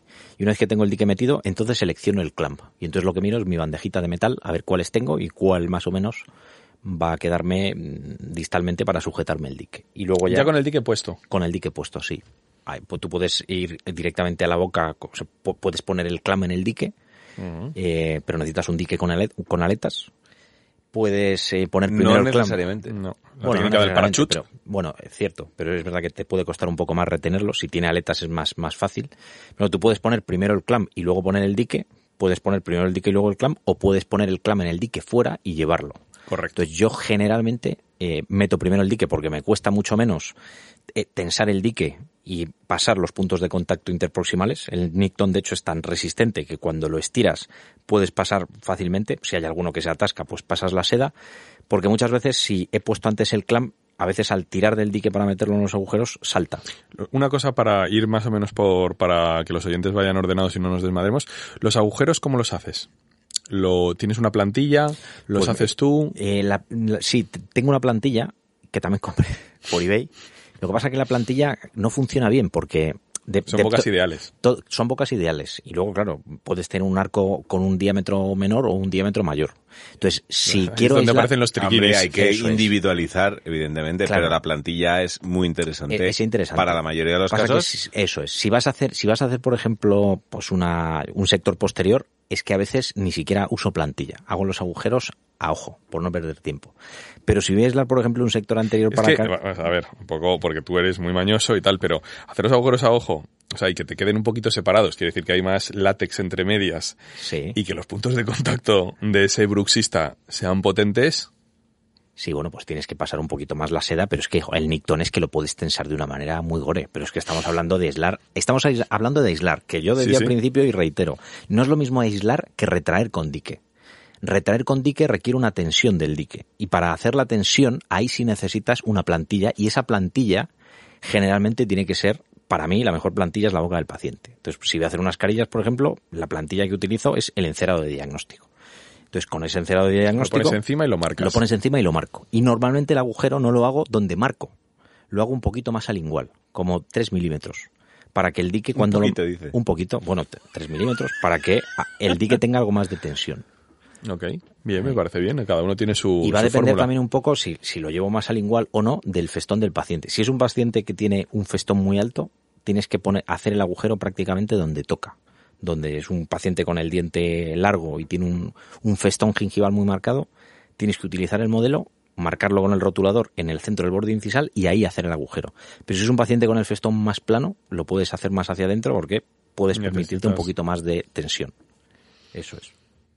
Hay una, hay una, lo digo para la gente y tal, hay una especie de, de guía que sacó alguien y, y está ahí por internet rulando que puedes eh, Sí. imprimirla, ¿no? O, o que te la fresen o que te la... Sí, salió hace unos años en, fue bastante viral entre los dentistas, se llama Pacdam, El pack dam, el Pacdam, que lo sacó Gaetano Paolone, y la verdad es que lo tío, el tío lo sacó por, eh, por internet, lo sacó creo que en Facebook o algo Y así. Abierto, ¿no? abierto, una plantilla que tú puedes mandar a, a imprimir a una empresa de, de impresión láser y te hacen una plantilla que eh, la llaman, la llaman la ranita, que es bastante buena y yo la utilizo bastante y las enfermeras les mola. Yo para aislamiento convencional sí que la utilizo. Y entonces eh, la verdad es que va bastante bien, luego tienes que customizarla como todo. Y a mí me, me sirve porque a las enfermeras les gusta el- la utilización y es bastante divertida. Pero yo creo que a nivel de aislamiento David tiene un truco eh, interesante de, Bueno, de eso cómo, lo- de lo- cómo hace los agujeros él, que yo creo que lo voy a contar, que está bastante bien. al final siempre intentado, o sea, a mí uno de los grandes problemas del dique es que es verdad que no lleva mucho tiempo, pero a veces en el furor de la batalla con la clínica y la sala de espera, tres minutos, o sea, ya, mientras tú estás aislando, ya termina la obturación. Entonces, es verdad que necesito que sea rápido y, y, y lo que hacemos muchas veces es, eh, casi sin agujeros, ponemos el dique en la boca del paciente. ¿Tú cómo lo llevas? Eh, yo normalmente lo llevo con el dique y todo puesto, o sea, técnica de, de paracaídas. Me gusta, me gusta llevarlo, o sea, como que me apaño mejor el poner el clic y ya luego me manejo con el este. Pero ¿Con alas o sin alas? A mí me gusta con alas. ¿Te gusta con la alas? silla endodoncia esta me acostumbré y tal, pero es verdad que a veces molesta el ala y tienes que ir al 8A sin, sin alas. Pero en sector anterior muchas veces, o en algún, o incluso en sector posterior, yo prácticamente, a no ser que sea a final, eh, llevo el dique, lo pongo con los dedos prácticamente y cojo con un clap y engancho el dique por encima, sin hacer agujero ni nada. Sí, bueno, pero eso, eso vale para, para endodoncia, para... Yo no, todavía no he hecho un agujero. O sea, imagínate, por ejemplo, por- imagínate el sector anterior. Entonces le pones el, el dique encima y le pones dos premolares en los cuatros y lo enganchas por arriba, sin agujero ni nada. Pones el arco y entonces ya más o menos ya se tensa y tú como que eh, tocas, digamos, los bordes de los dientes. Entonces con una pinza yo voy tirando y haciendo un pequeño corte en cada agujero y lo meto rápidamente. Entonces, cuando están muy descolocadas las bocas, sí que me viene bien para saber si uno está más palatinizado, lingualizado y tal, y me lleva menos tiempo si no tengo el, el como en tu caso, Ramón, a lo mejor que ya tienen preparado el dique o lo que sea, lo hago prácticamente... Lo que pasa es que eso tiene un inconveniente. Y es que muchas veces, y sobre todo pasa cuando, cuando el perforador de diques, que tiene un nombre raro, pero no tengo memoria, el perforador de diques, si no lo tienes bien afilado y haces, por ejemplo, en el Nicton, haces un, un bueno, ya no te digo, en un dique, cuanto más gordo es el dique, menos problema tienes. Pero cuando el, el, el dique es fino o la perforación está mal hecha y traccionas demasiado del dique para abrir el agujero, Lo que- rajas. lo rajas. El Nicton es, es clave porque te permite ciertas cosas. Lo que pasa que también ahí te permite, eh, dependiendo de cuánto estiras y cuándo no, el agujero lo gordo o lo pequeño que quieres. Es decir, por ejemplo, si tú vas a trabajar en centrales, los premolares te dan un poquito igual si los haces más grandes para que no te no presione Sí, bueno, tanto. Claro, pero y también depende del nivel de retracción que tú quieras. si quieres más Entonces, retracción, agujero más digamos pequeño. que lo pero- customizas en el momento, pero es un poco ñapa para ir más rápido. Entonces, bueno, es porque a veces lo enseñamos un poquito distintas maneras de aislar y esa puede ser una opción más, Mm. ¿sabes? A lo mejor para ir más rápido, es, es porque acelera un poquito el, el este. No, yo solo utilizo, por ejemplo, imaginaos que tenéis un diente fuera de arcada, tenéis un incisivo lateral fuera que está lingualizado. Yo sé, si no le marcamos, marcamos los otros, es le dejamos y se lo hacemos con la técnica tuya. Tiras con la pincita Bueno, y entonces técnica, cortas. ¿sabes? Es- bueno, es- es, bueno, un- se- es un se nos muy buen truco. Yo, hay, alguna vez que de repente has aislado dos, tres dientes y te das cuenta de que te Quieres falta uno más, el canino, quieres llegar al canino, ¿eh? Claro, por ejemplo. Quieres llegar al canino. Yo, en vez de así, lo que aprendí de mi madre es con un condensador de endodoncia, Quemarlo. lo calientas un poquito, Ay, lo tocas en la cúspide y se te abre un agujero bastante limpio y bastante pequeño y entonces ya lo puedes pasar. Prefiero eso que la tijerita. La tijerita, pone- no sé, no se me ocurre, no se me hubiera ocurrido jamás tirar de No, tijerita. pero necesitas una pinza, Haces unos Bueno. agujeros Ah, perfectos. una pinza que acabe en punta. Cosa que, Bueno, es una cosa que en mi vamos. consulta, lo de una pinza buena a veces No es digo, fácil, ¿eh? mm, no es nada fácil No encontrarla. fácil. Vamos, que a las malas teniendo el perforador estéril también lo puedes acercar a la boca y hacer el agujero, ¿eh? Correcto. Si es en Sí, también alguna vez. Sí. Yo soy más amigo de poner el clan primero. Sí. No, no siempre, ¿eh? evidentemente. Hay- bocas y caso. bocas y todo. Cuando tienes un diente que está solo en la arcada y lo tienes que aislar. No, y gente que meter los dedos ahí mucho. detrás es difícil también. A, a mí me ¿eh? gusta, y fíjate los deditos que gasto, eh, poner el clan primero y luego el dique encima. Me gustan más los diques sin alas precisamente por eso. Claro, Porque es más fácil entra mucho más limpio y no tienes que estar formas, ahí. hay una diferencia significativa de velocidad en que tú pongas el dique traccionando los agujeros y pasando el punto interproximal, que en un 70-80% de las veces lo pasas, que tener que ir con el dique menos tenso, por miedo a que te salga el clamp, y tener que ir pasando la seda que te tiene que ayudar la auxiliar, porque es un coñazo. Yo es que clamps. Ya, dices uso tú de tensionarlo con tus dedos, ir uso metiendo los puntos de muy contacto potentes, rápido, ¿eh? Muy Sí, sí, potentes de sí, claro. Por eso digo fuerza. que- es o raro sea, que busca su manera más rápida. Un aislamiento rápido lo puedes hacer en cuatro minutos, pero tiene que ser así, traccionando del dique y por lo tanto tienes que hacerlo sin clamp porque es que si no salta. Yo utilizo clamps muy potentes porque además yo eh, ya me he cansado de, ay, te molesta por aquí, te molesta por allá. Yo pongo anestesia palatino, vestibular, o sea, yo el clamp lo pongo que el paciente no le moleste. Prefiero poner una gota de anestesia en palatino Y que, y que no le moleste nada y que lo pueda meter y que se sujete bien fuerte. Me da mucho mejor resultado porque al final trabajas mucho más a gusto. Pues si Entonces hay que- con la cosa de me vas a anestesiar, no me vas a anestesiar, tal, no sé qué. Pero es que si... Que yo soy de anestesiar ni- siempre ni al paciente. pregunto. Y no se enteran. El palatino tampoco se enteran, ¿eh? Depende de cómo lo hagas. Bueno, hablando de enterarse, decisión hablando de enterarse, chavales, eh, sabéis que es el momento del pasapalabra. Hombre, siempre hay un clásico. Siempre hay una pausa refrescante, que es el pasapalabra. Pero la verdad que llevo un rato ojeando lo que he hecho y es un pasapalabra un tanto curioso. Anda. Y entonces yo creo que me vais a, os iba a poner a prueba. Bueno. Sé que lo vais a hacer bastante mal, pero creo que hoy no os lo voy a hacer. Porque lo ¿Cómo estoy, se- no? según lo estoy leyendo bueno. y como tenemos un invitado... Llevo toda la semana sin dormir, cagado por el pasapalabra que nos ibas a hacer Pues, sin invitado. eh, pues no te voy a dar esa satisfacción, eh, porque lo voy a guardar para nuestro próximo invitado, que es un invitado muy especial, Uh, puede estar muy bien. y lo voy a guardar. Pues me parece muy buena idea, Juan. La verdad es que con el invitado que vamos a tener el mes que viene creo que sí que puede ser muy divertido. Así que Pues me lo guardo, me lo guardo y, y creo que vamos a pasar un rato divertido. genial. Pues entonces sigo un poco con las preguntas o con las con Una los distintos muy apetecible nos con los espera. distintos temas. Yo creo que va, que va a estar muy divertido y me parece muy buena idea lo de, de si es bueno ese pasapalabra, porque si no nos arrea. De la que os habéis librado, chavales. Ay, qué gusto. Seguro. Pues, po- pues pobrecito. Una, una palabra que se, se utiliza mucho, se escucha mucho en, en cursos o en charlas de, de aislamiento y que quiero que describáis para sobre todo los oyentes, que es la eversión. ¿Qué importancia tiene? Si la hacéis mucho, si la trabajáis y, mm, bueno, eh, un poquito que la desarrolléis de alguna manera para que la gente vaya, vaya teniendo el concepto. Si queréis que ha- hablar alguno. Bueno, la, la versión del dique consiste en que cuando tú introduces el dique entre los dientes, lo normal es que eh, quede, digamos, el dique como un embudo hacia afuera. Y para conseguir que ese embudo hacia afuera, es decir, la- la- los labios de ese dique mm, no apunten a oclusal y por lo tanto pueda salir el fluido por ahí, hay que conseguir darle la vuelta, vertir ese, ese borde Que se meta por el sur. para que se meta por el surco y así aísle mejor. Eh, yo lo intento siempre sin volverme muy loco, porque es verdad que alguna vez lo viertes y sale, lo viertes y sale, hay que soplar, hay que secar muy bien la superficie del diente mientras estás intentando darle la vuelta para que en cuanto el dique cojas seco la superficie del diente ya se queda vertido y hacia abajo. Si se te daña porque con una fresa estás limpiando un ángulo cabo superficial y rozas un poco el dique, pues ya va a ser más difícil que ese dique quede vertido hacia adentro, pero es una parte que yo intento completar siempre.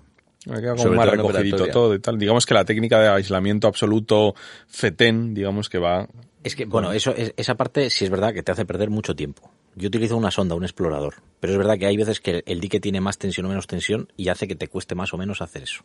Es verdad que si quieres hacer, para documentar el caso y que te quede bien, te tienes que coger casi media hora para hacer eso.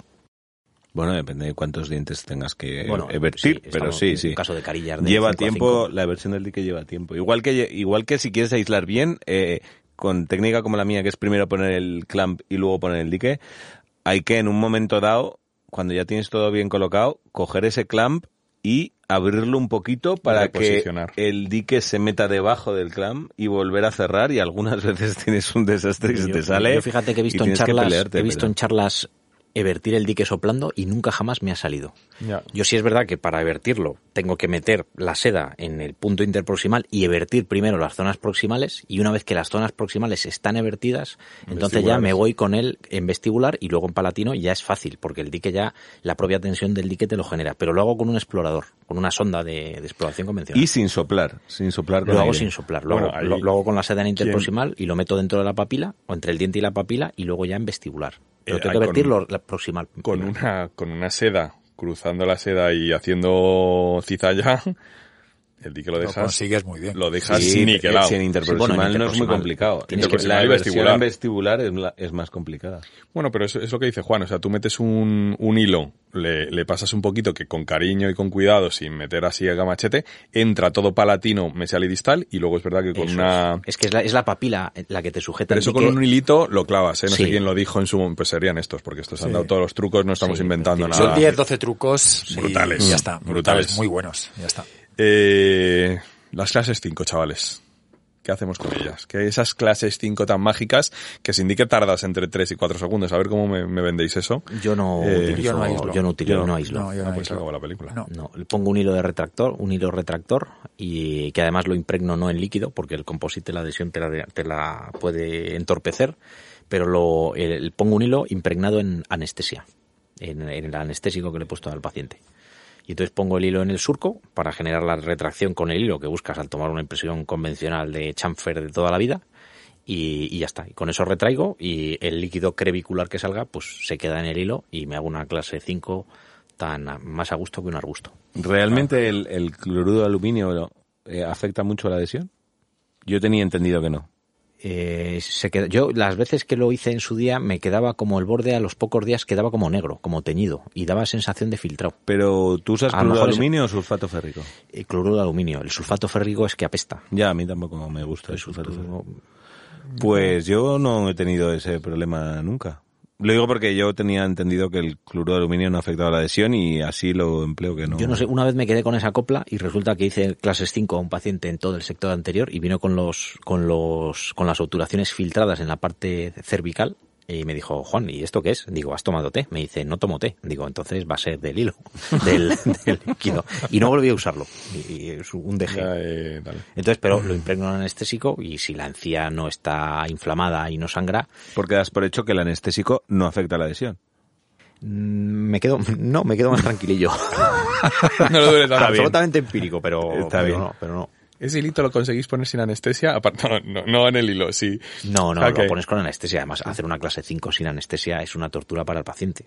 Sí, sí, es verdad que realmente eh, es más para tallados y cosas de esas que hay Y veces además, que, el- que el fíjate, talladito fíjate que las clases 5 suelen ser en premolares, sí, caninos, dan por culo infinito. pero vamos. es muy fácil anestesiar ahí, porque Pero para la tallar- anestesia que duele suele ser en el sector anterior. En Para- premolares ponen una anestesia Sí, infiltrativa. Quedas como muy bien. Ay, qué bien me ha anestesiado. Que bien, me- mueves así con el, con Por el ser dedo. usted, por ser usted. Claro, porque eres tú, pero yo normalmente voy ahí con... Eh, pero para tallar un diente endodonciado en un paciente que en- por lo que sea has decidido que no tienes que ponerle anestesia, el hilo, ¿anestesia es para poner el hilo? Que hay veces que el paciente le molesta un poquito y tal, o aguante un poco. sí. Depende de, de- le molesta en De la seriedad de con lo que le qué digas. sala de espera tengas. Correcto, correcto. Hay muchas veces que lo metes así que es un momentito y otras veces que mimas más. Bueno, pues sí, correctamente. Pero bueno. De todas maneras, también me gustaría hablar un poco de los, de los biotipos, de, porque sí que ha salido un poquito a- antes en algún comentario sobre las carillas, de cuándo los ponemos con biotipos finos, biotipos, has hecho como una especie de separación, Juan, antes biotipos finos biotipos medios y, y gruesos, y creo que, que sí que tendríamos que hablar porque sí que es algo, bueno, pues que a, la- a lo largo del tiempo hemos visto cosas eh, que, que- que ya son pacientes que vamos un poco como referenciando, ¿no? Eh, Cuidado con esto, cuidado con lo otro.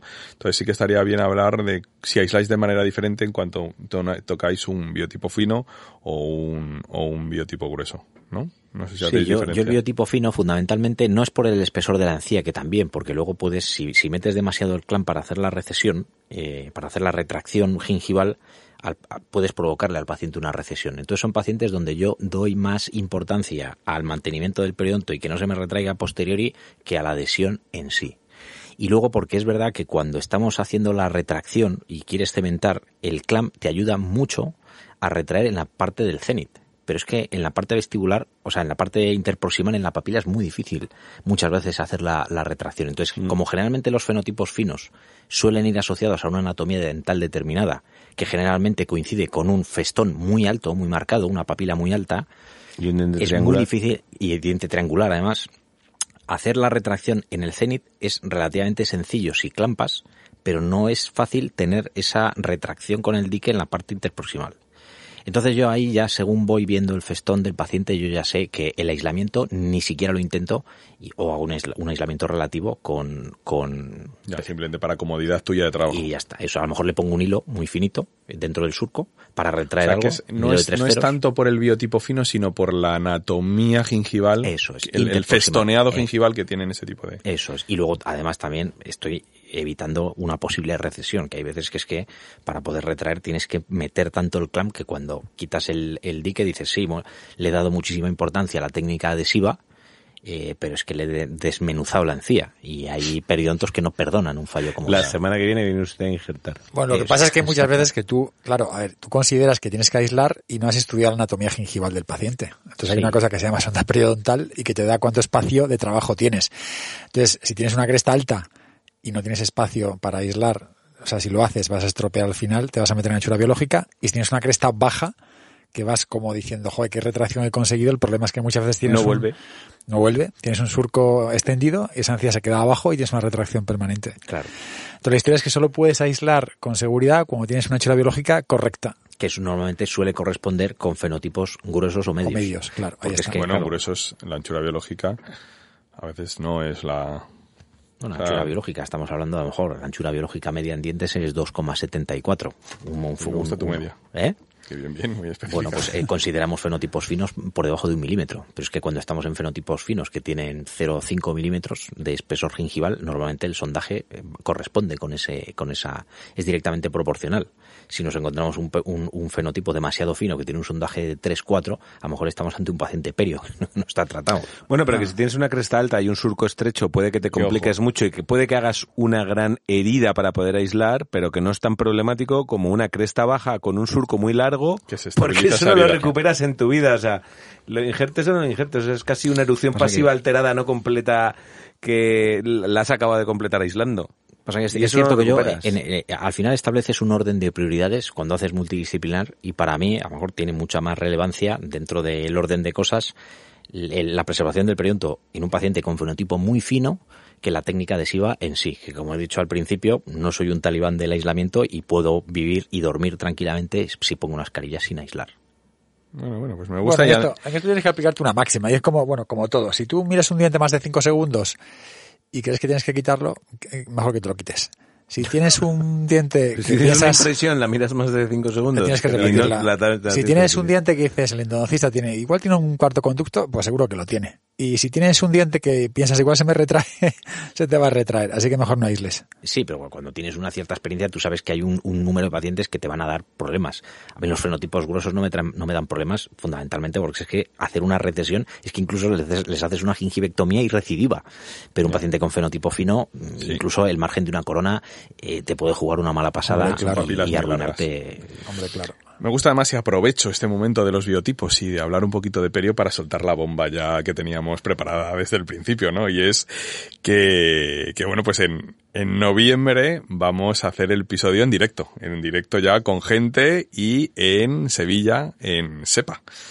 Eh, Vamos a un congreso presencial. Por, por fin, un congreso Por fin. presencial, algo diferente, barberos haciendo algo en directo con gente, yo creo que Bueno, puede ser una directo, experiencia directo ya hicimos, pero eh, sin ahora gente. con gente. Sin gente, yo creo que es una, un, algo especial, algo que desde que empezamos a hacer barberos queríamos hacerlo en algún momento. La pandemia nos destrozó el CPS Canarias, que ya habíamos hablado con Jota, y, y la verdad que esta es una oportunidad fantástica para, para poder hacer algo diferente en un congreso tan importante como es. Y nos vamos a Sevilla. Sepa y nos Sevilla vamos va la guitarra. A, a Sevilla. Yo creo que va a ser un congresazo. De hecho, voy a, voy a aprovechar la oportunidad, como hicimos con Luciano, de llamar a, a Nacho San Martín, que está en Suiza, pero posiblemente es eh, la persona que más nos ha ayudado a encarrilar esto de alguna manera y hacer posible que, que estemos allí, que yo creo que va a ser un, un exitazo. Así que voy a aprovechar, si me permitís, y le voy a pegar un, un teléfono Dale, llama, llama. a, a Nacho a ver si le, le cazamos y, y a ver que nos cuente un poco cómo va a ser ese congreso.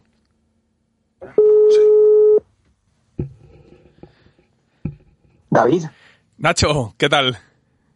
¿qué tal? Muy buenas, ¿cómo Bien, estás? Que te estoy llevando aquí en directo desde Barberos, que ya hemos soltado un poco la bomba de que vamos a SEPA. Hombre, ¿qué me dices? Qué bueno, me alegro Sí, mucho. sí, ¿Cómo sí, era- y además queríamos compartirlo contigo el primero porque, porque nos has ayudado y, y has apostado bastante por nosotros, entonces era, era, había que compartirlo contigo.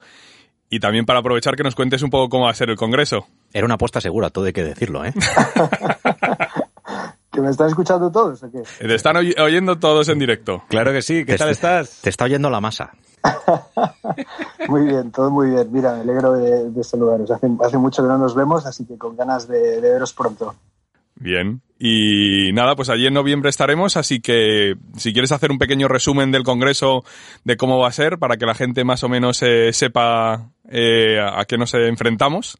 Ahí Claro, se te ha quedado claro. muy fino. Pues mira, yo este año he tenido la suerte, por primera vez en mi vida, ser el, el presidente de algo y he sido el presidente del, del comité científico de- del Congreso de SEPA para el 21 y la verdad es que ha sido una muy buena experiencia, lo he hecho con mi, con mi compañero y amigo Ignacio Sánchez Sánchez. Y, y pues la verdad es que lo hemos hecho con mucha ilusión, con la idea un poco de, de retomar los congresos presenciales que tanto nos han hecho falta estos, estos últimos meses o ya casi años, ¿no? Y la verdad es que hemos preparado un programa con muchísima ilusión, súper clínico. Fíjate que empezamos con una cirugía en directo, que yo creo que son las, una de las grandes características de los congresos de SEPA. Las cirugías en directo, pues abre, Sí. abre el congreso Dani Busser desde, desde Berna, con una cirugía en directo. Luego se va a coger un avión y va a participar también en el, en el congreso de. En, en la ceremonia de clausura del congreso, ¿no? Qué bien. Y este Danny Busser, pues no hace falta ni presentarle, ¿no? Pero es uno de los grandes eh, pues, monstruos de la regeneración, ¿no? Este, este tío pues ha, ha creado la, la regeneración usadiada prácticamente, ¿no? Y pues fíjate que ahora, aunque está casi retirado, pero con mucha energía y, y se ha apuntado a esto. Bien, Y pues, luego, para cerrar el congreso, tenemos a, a Cortellini, ¿no? Que, que viene a hacer una cirugía en directo desde su, desde su consulta. Eh, y, y también un- una cirugía en directo de un defecto periodontal operado O sea, que con- va a haber con- mucha chicha. Y entre Busser y Cortellini, barberos. No, la verdad que, que animamos a todo el mundo a que vea el programa porque es brutal. Sí, entre medio hay tres pistas, una pista de perio, una pista de higiene y otra pista de interdisciplinar. Y, y bueno, os dejo que veáis el programa por no daros mucho la lata, pero hay ponentes eh, brutales, hay temas para mí súper interesantes. Tenemos un, un simposio de nuevas fronteras en implantes inmediatos en los que hablamos de, de hasta dónde podemos hoy hacer implantes inmediatos. Viene Martis da Rosa de, de Brasil, viene Gary Finel, pues está Oscar González también, está Herminio. Eh, tenemos un, um, un simposio de interdisciplinar con Eric Van Doren, está Vicente Berbis, está Linke Vicius. Qué maravilla. Y luego eh, hay muchos temas de perio, de perimplantitis, por ejemplo, que siempre suena un poco aburrido, pues le hemos dado la vuelta un poco y hemos tratado de hablar de cómo, cómo quizás mantener la salud perimplantaria en vez de cómo tratarlo, ¿no? Cómo, cómo evitar que ocurra. El sábado, que es el último día, tenemos eh, dos pistas de digital componentes muy contrastados y que yo conozco muy bien, que son dado un poquito, ¿no? un poquito de todo, ¿no? Veo. Aquí. Bueno, es, es la idea, es un poco también... eh, Bueno, los barberos es como concebimos la odontología, ¿eh? Un poquito de todo nos encanta.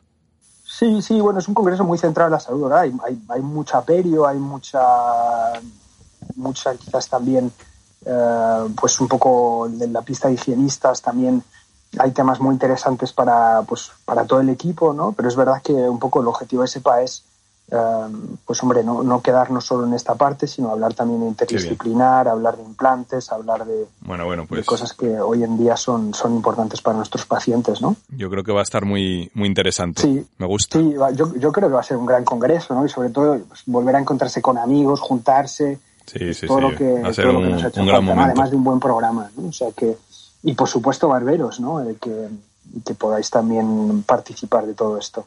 Bueno, y también dar las gracias a, Javier, el director ejecutivo, por, por bueno, pues eh, pensar en, en hacer algo diferente también en los congresos, que creo que tienen su hueco. Y, y ha tenido a bien darnos unas inscripciones para, para sortear entre los oyentes. Así que ahora haremos un pequeño sorteo eh, donde, donde, bueno, pues eh, las inscripciones que tenemos a mano eh, entre los oyentes, bueno, pues podrán, podrán cogerlas de alguna manera. Así que ahora Bueno, cuando te hecho, cortemos quedan contigo, cuatro inscripciones, ¿no? sí, sí, sí, sí, al final para los distintos, eh, digamos, ramas, ¿no? Un poco, pues sepa perio, sepa gestión, eh, sepa interdisciplinar. Entonces ahora vamos a, a ver un poco cómo las, las sorteamos, que creo que aquí hay algunas ideas eh, que van a florecer. ¿Qué vais, qué vais a hacer? ¿Alguna de estas, alguna ruleta? de La verdad es que se lo eso? vamos a dejar al mago de los barberos. Me suena a mí. Pero bueno, ahora veremos qué se le ocurre. Muy bien. Así que nada, bueno, pues oye Nacho, mil gracias y un abrazo. Venga, perfecto. Os mando un abrazo fuerte. Un Hasta luego, abrazo, Nacho. Un abrazo, Nacho. Chao, chao, chicos. Bueno, imagino que con mago te refieres a mí. No, se refiere a mí. Lo que pasa es que yo voy a delegar en el conejo que sale en mi chistera, que eres tú. Bien, el mago, o sea, el conejo del mago que acaba de salir de la chistera va a proponer el sorteo Y entonces lo que vamos a hacer es invitar a los oyentes a que mm, re- respondan a esta, este pequeño juego de pasapalabra unitario. O sea, que es solo como una pregunta de pasapalabra Una para que la gente responda. Eso, es una pregunta de pasapalabra. Entonces, y los cuatro primeros que los- lo acierten y lo manden, a- voy a decir el email Ma- para que la gente sepa dónde tiene que mandar la cosa. tienen que mandar la respuesta, pero tiene que ser la respuesta correcta y de todas las respuestas correctas. A ver, Juan, los ¿a, qué, cuatro a qué primeros. dirección de email le tienen que ¿Te mandar? la sabes, tío? Creo que es bar, eh, barberos arroba dentalital.es. Perfecto. Barberos arroba dentalital.es, Voy a, repetir correcto. con, voy a repetir con mi voz de conejo de chistera. barberos arroba dentalital.es. Mandar la Perfecto. respuesta. No voy a decir la letra porque es que si no sería demasiado fácil, pero tenéis que acertar la palabra. Y la pregunta es, operación mate- matemática que suele alojarse detrás de los incisivos inferiores. Muy fácil. ¿Es fácil? bueno, no lo sé, no lo sé, me imagino, pero vamos, no necesito ni la letra.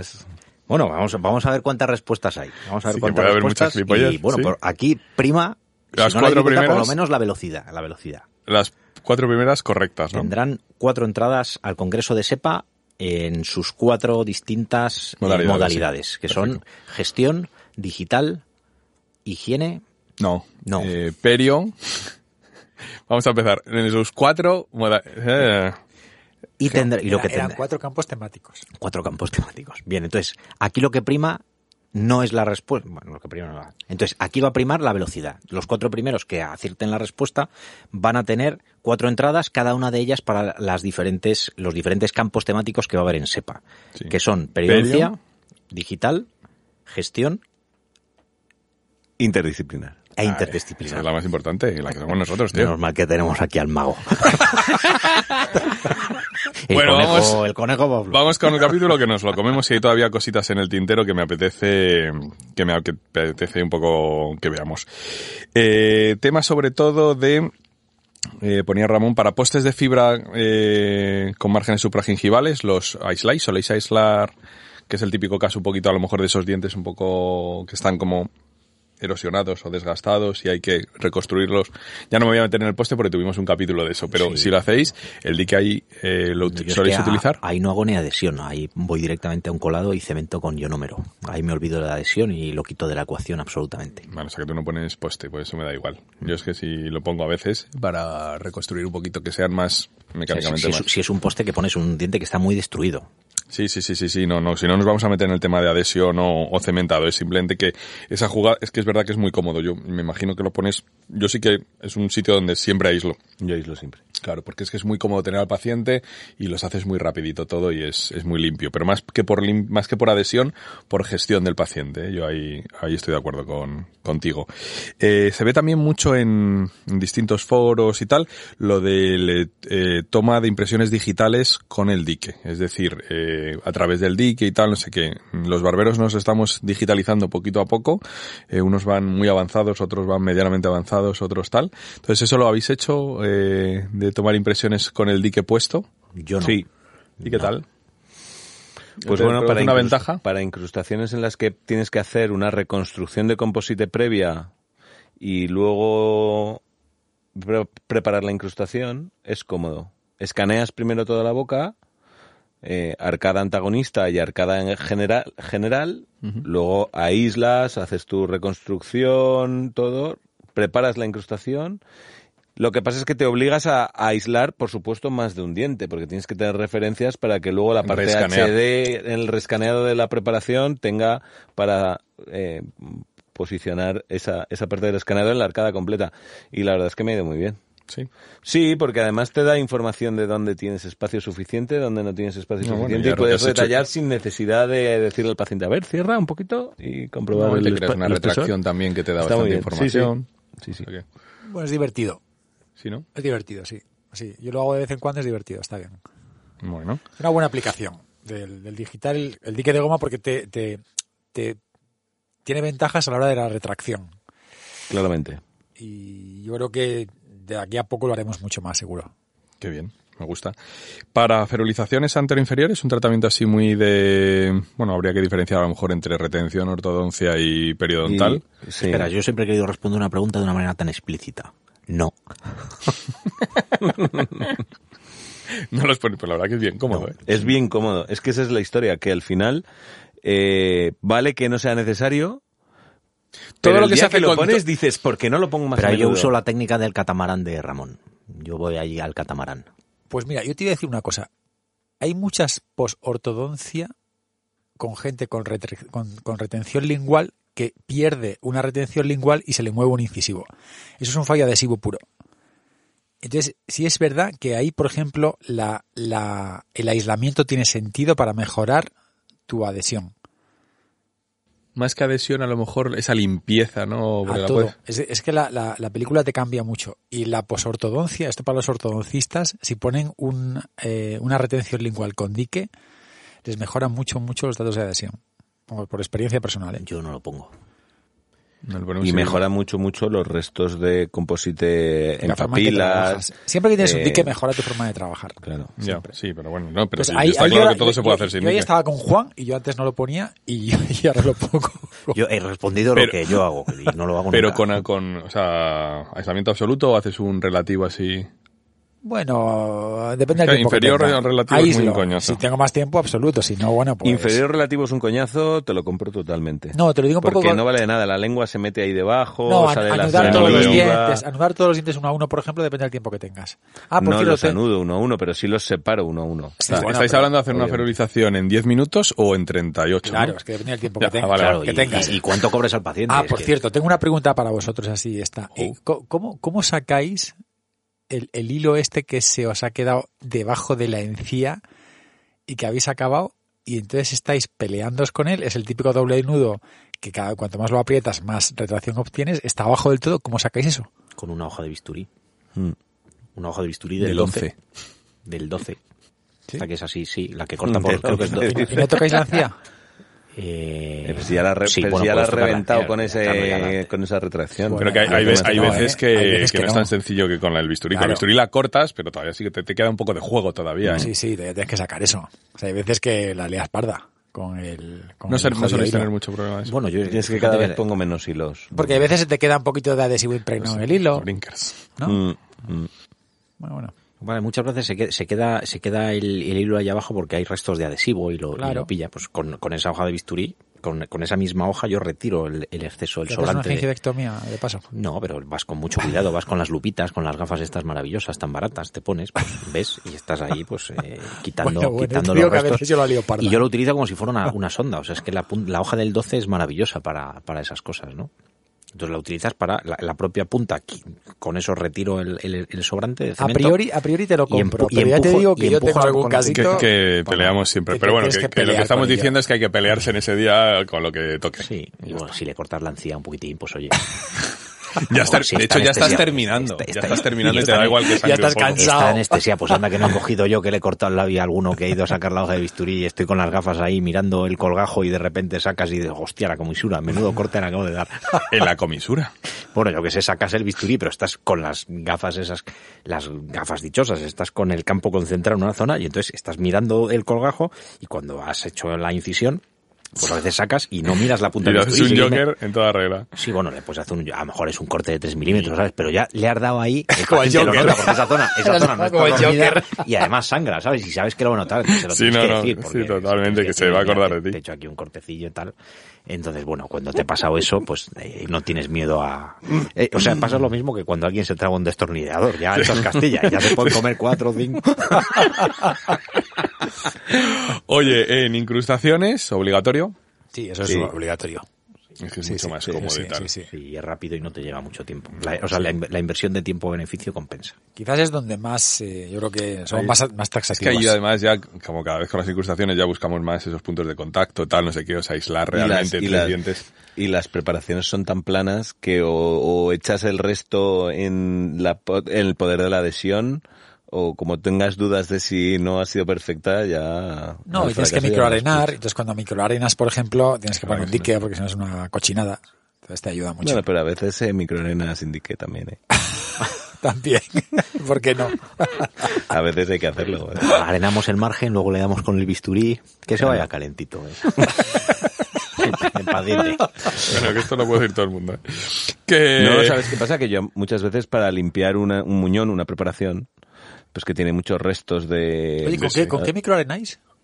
Con una microarenadora. No, no, ah, pero- vale. no, no, Con óxido de aluminio de 50 micras. Yo también, óxido de alumina de 50 micras. Pero tenéis la, la Perdón, arenadora yo tengo normal. Collet también. ¿Tú tienes collet? Yo tengo Collet. Vale. O sea, ¿Alguien- antes tenía 50 micras, pero ¿Alguien desde hace un tiene la son- arenadora esta que se llama El Aqua... ¿Tenéis Pues el me lo planteé, no. pero no, no llegué a comprarla. Yo no lo compré porque es, bueno, no quiero hacer mala, es que es, es muy feo el cacharro ese. es muy feo, parece de los años 70, 80, ¿no? Yo te he puesto los cuernos, Ramón. ¿Tú, lo- tú lo tienes? ¿Lo has comprado? Hay en negro ahora. Es más mono. Sí, pero es como, el diseño tienen que mejorarlo un poco. Es más mono. ¿No? Todavía no se lo había dicho a Ramón y se lo he dicho en directo. que llevamos años. ¿Por qué le tienes tanto desapego o desaprecio? No, ¿O no, me, me encanta, pero tiene, tiene, o sea, es muy grande, es muy armatoste. No tengo tanto, tanto sitio en mi consulta para, para más aparatos ya. Y lo segundo es que se atasca mucho. O sea, el feedback que tengo de gente que lo tiene es que se atasca un montón. Mm, No sé por qué razón. Y eso me echa para atrás. Hombre, es que mezclar polvo con agua y sacarlo por tubos tan finos, supongo que tende a hacer barrillo. No, Oye, pero es que la, la mezcla se hace fuera del tubo. Ah, sí. Claro, Bueno, y son resulta, desechables. resulta que veo en AliExpress un cacharro que venden que es una arenadora para echar polvo y líquido. ¿no? Eso sale en Instagram de publicidad, tío, y has picado. He picado. Sí, me la compré, ha llegado una mierda. O sea, o sea, eso no vale para nada. O sea, tal y como la compré, la tiré. O sea, Os lo digo por si algún, lo que, si algún oyente tiene la intención de comprarla, que no lo haga. Bien. Eso lo que no compras por. AliExpress versus lo que te llega, te has hecho un... Joder, es que te lo ponen tan chulo, luego te lo compras Pues y oye, es- haz una foto, haz una foto a la publicidad que te volverá a salir y luego haces una foto del producto y sacamos un Y lo ponemos en, Instagram. un- sí. Mucho quiero yo en Instagram y luego no me da tiempo. Que, bueno, más cositas. Eh, implantología. ¿Utilizáis algo de dique en implantología para cuando tenéis que cementar, por ejemplo? Bueno, la técnica, estamos, imagínate, ya hemos hablado de atornillado y cementado, o hablaremos en su tal, pero imaginaos que por la razón que sea tenemos que cementar. Sí. Entonces, eh, bueno, hemos visto muchas imágenes, mucho, Víctor Clavijo, por ejemplo, además trabaja Sí. mucho el cementado con dique de tal. Eh, ¿Os parece interesante la técnica? Sí, es, es, es fácil sobre todo porque la propia, cuando tienes el muñón, el propio perfil de emergencia es cóncavo y muy estrechito abajo y resulta bastante cómodo poner el dique y, y cementar. Lo que pasa que yo eh, cemento muy poco y normalmente cuando es un sector anterior, pues eh, lo puedo hacer sin dique y saco la restauración y lo y lo y lo limpio fuera. Yo utilizo más el dique en implantología cuando Sacas- rebaso provisionales. Sacas porque- la restauración, Mm. pero porque puedes atornillar o lo que sea y tal. Pero digo, el, el típico caso que de lateral o canino que te sale por vestibular a machete y no has podido utilizar un dinámico. Sí, Y, ahí sí tendría que utilizar un dique un y es dique. fácil. Además, sí, eso es. Y no tienes por qué hacer como cemento, no tienes que hacer un aislamiento absoluto. Con Mm. Es que utilizar yo- un poquito de dique, un trocito, te Yo vale. lo he intentado, ¿eh? pero no es tan limpio como te da la sensación. O sea, tú limpias, vale, lo correges, tiras del dique, pero, o sea, que no queda Al final perfecto, no ¿eh? sabes si, Si entre el dique y el pila- y el perfil de emergencia no sabes si ahí ha O sea, entrado no, no es una técnica, o sea, al final para eso no hay una técnica 10 que digas, joder, pues pongo el dique y se acabó la fiesta. Porque en el diente es limpio porque tienes una inserción. Claro. Y sabes que de la inserción para abajo no hay nada. Sí, el dique a veces se queda muy abajo en el implante, o sea que, mm, o sea, no es, no está mal, o sea, me gusta y determinadas circunstancias tal, pero que no es ideal tampoco, ¿eh? Mm. No la compro al 100%. Pero bueno, y en el resto de cosas que tenías así puestas, eh, ¿Para free Remo, lo hacéis o no? Yo aprendí con Yo no hago yo sí, yo hago muchísimo y ya lo hago tan rápido que ni, que no necesito dique. Vale, No. de acuerdo, vale. Tampoco no. Tampoco ya no lo ponemos nadie, ¿no? No. O sea, pero bueno, está bien cuando aprendes a hacerlo que pongamos, que la gente ponga dique. Pero yo para, para rebase de provisionales, tanto unitarios como tramos grandes o arcadas completas, siempre lo pongo, el dique. ¿Cómo? Eh, para rebasar provisionales de carga inmediata.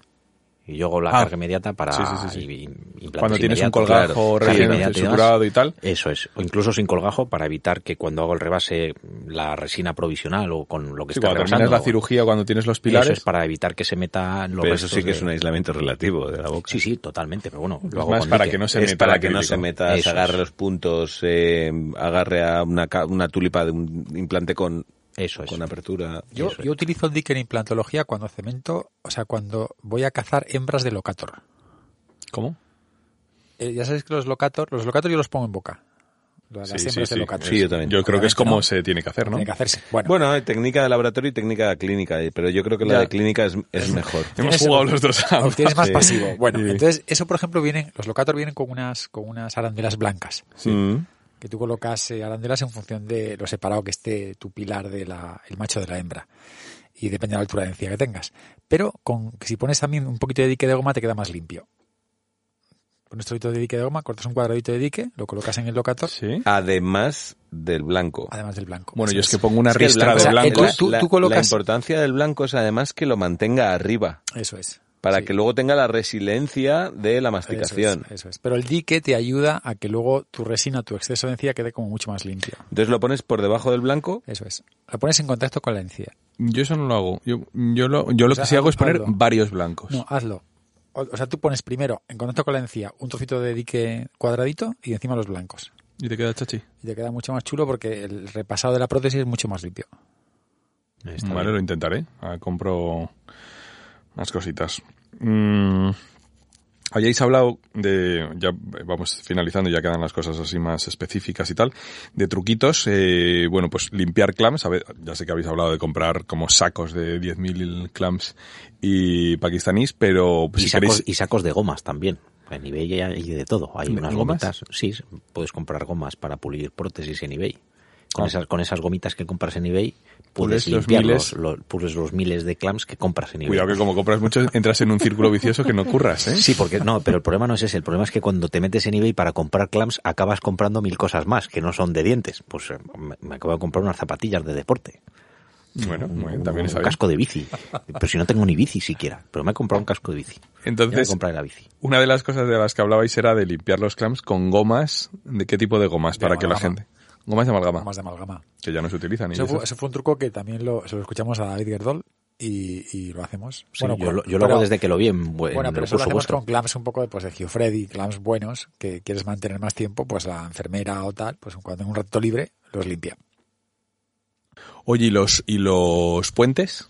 ¿Cómo aisláis? ¿Qué truquitos tenéis un poco de repente al típico puente raro de tres piezas o algo? ¿Tenéis alguna manera de hacerlo? Ahí os, vamos, prácticamente neutralizáis y dices, ¿para qué voy a Estamos aislar? hablando de puentes a lo mejor de circonio y de metal cerámica. Bueno, el típico puente antiguo de un paciente, a lo mejor que tienes que hacer, no sé, que tienes que aislar una zona y en la película, en ese cuadrante, hay uno, un puente de una o dos piezas o tres piezas, entonces realmente no puedes pasar el dique entre medias. eh, o están ferulizados por las razones que sea. ¿Tenéis alguna manera de aislar conjuntos de dientes? ¿O simplemente hacéis un, cortáis los, los, los, digamos, los agujeros y, y pasáis por encima? ¿Tenéis algún tipo O sea, de la truquito? pregunta es si podemos conseguir aislamiento absoluto cuando hay un puente. Bueno, la respuesta es ya no, pero que si realmente, si hay un puente en la ecuación, directamente no aisláis.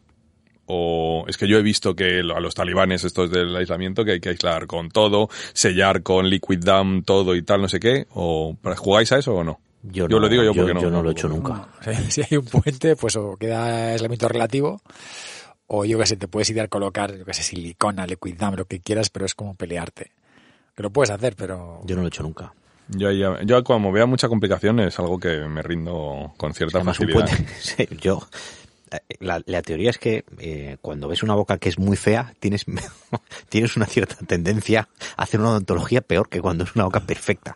Cuando es- Totalmente de acuerdo. Es así, eh, ves una boca y dices, bueno, es un puente antiguo, feo, filtrado, de estos a lo mejor de metal con, con la parte vestibular, y cuando tienes una caries, pues hombre, ya, tal y como tienes la boca, que yo ponga aquí un dique o no, la trascendencia va a ser un poco mínima. Entonces se trata de tirar esto para adelante, pues venga, eh, Sí, es hago un verdad, agujero, ¿eh? lo tapo, y oye, esto que te dure lo que te dure, si aquí vas a acabar con implantes. Si pongo un dique o no te pongo un dique, pues igual acabas con implantes en seis meses o en ocho, pero vamos, Es no me... no, pero eso es, eso es verdad. y Cuando ves la típica boda que faltan todas las piezas, no sé qué, todo hecho un cristo y tal, y vienen y, oye, quiero el empaste de aquí adelante. Pues lo haces con otra manera.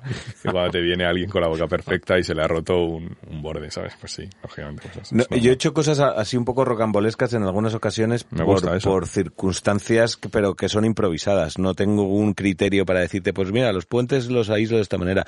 Por ejemplo, he hecho esas, esa eh, obturación en un 5 distal, que solo tienes un 6 detrás, que es un implante, pero que es un implante a lo mejor regular y la y, digo de diámetro 4 375 y que no quieres meterle el clamp porque le vas primero porque el diámetro del cuello es tan estrecho que a lo mejor tus clamps no no llegan a coger realmente fuerte.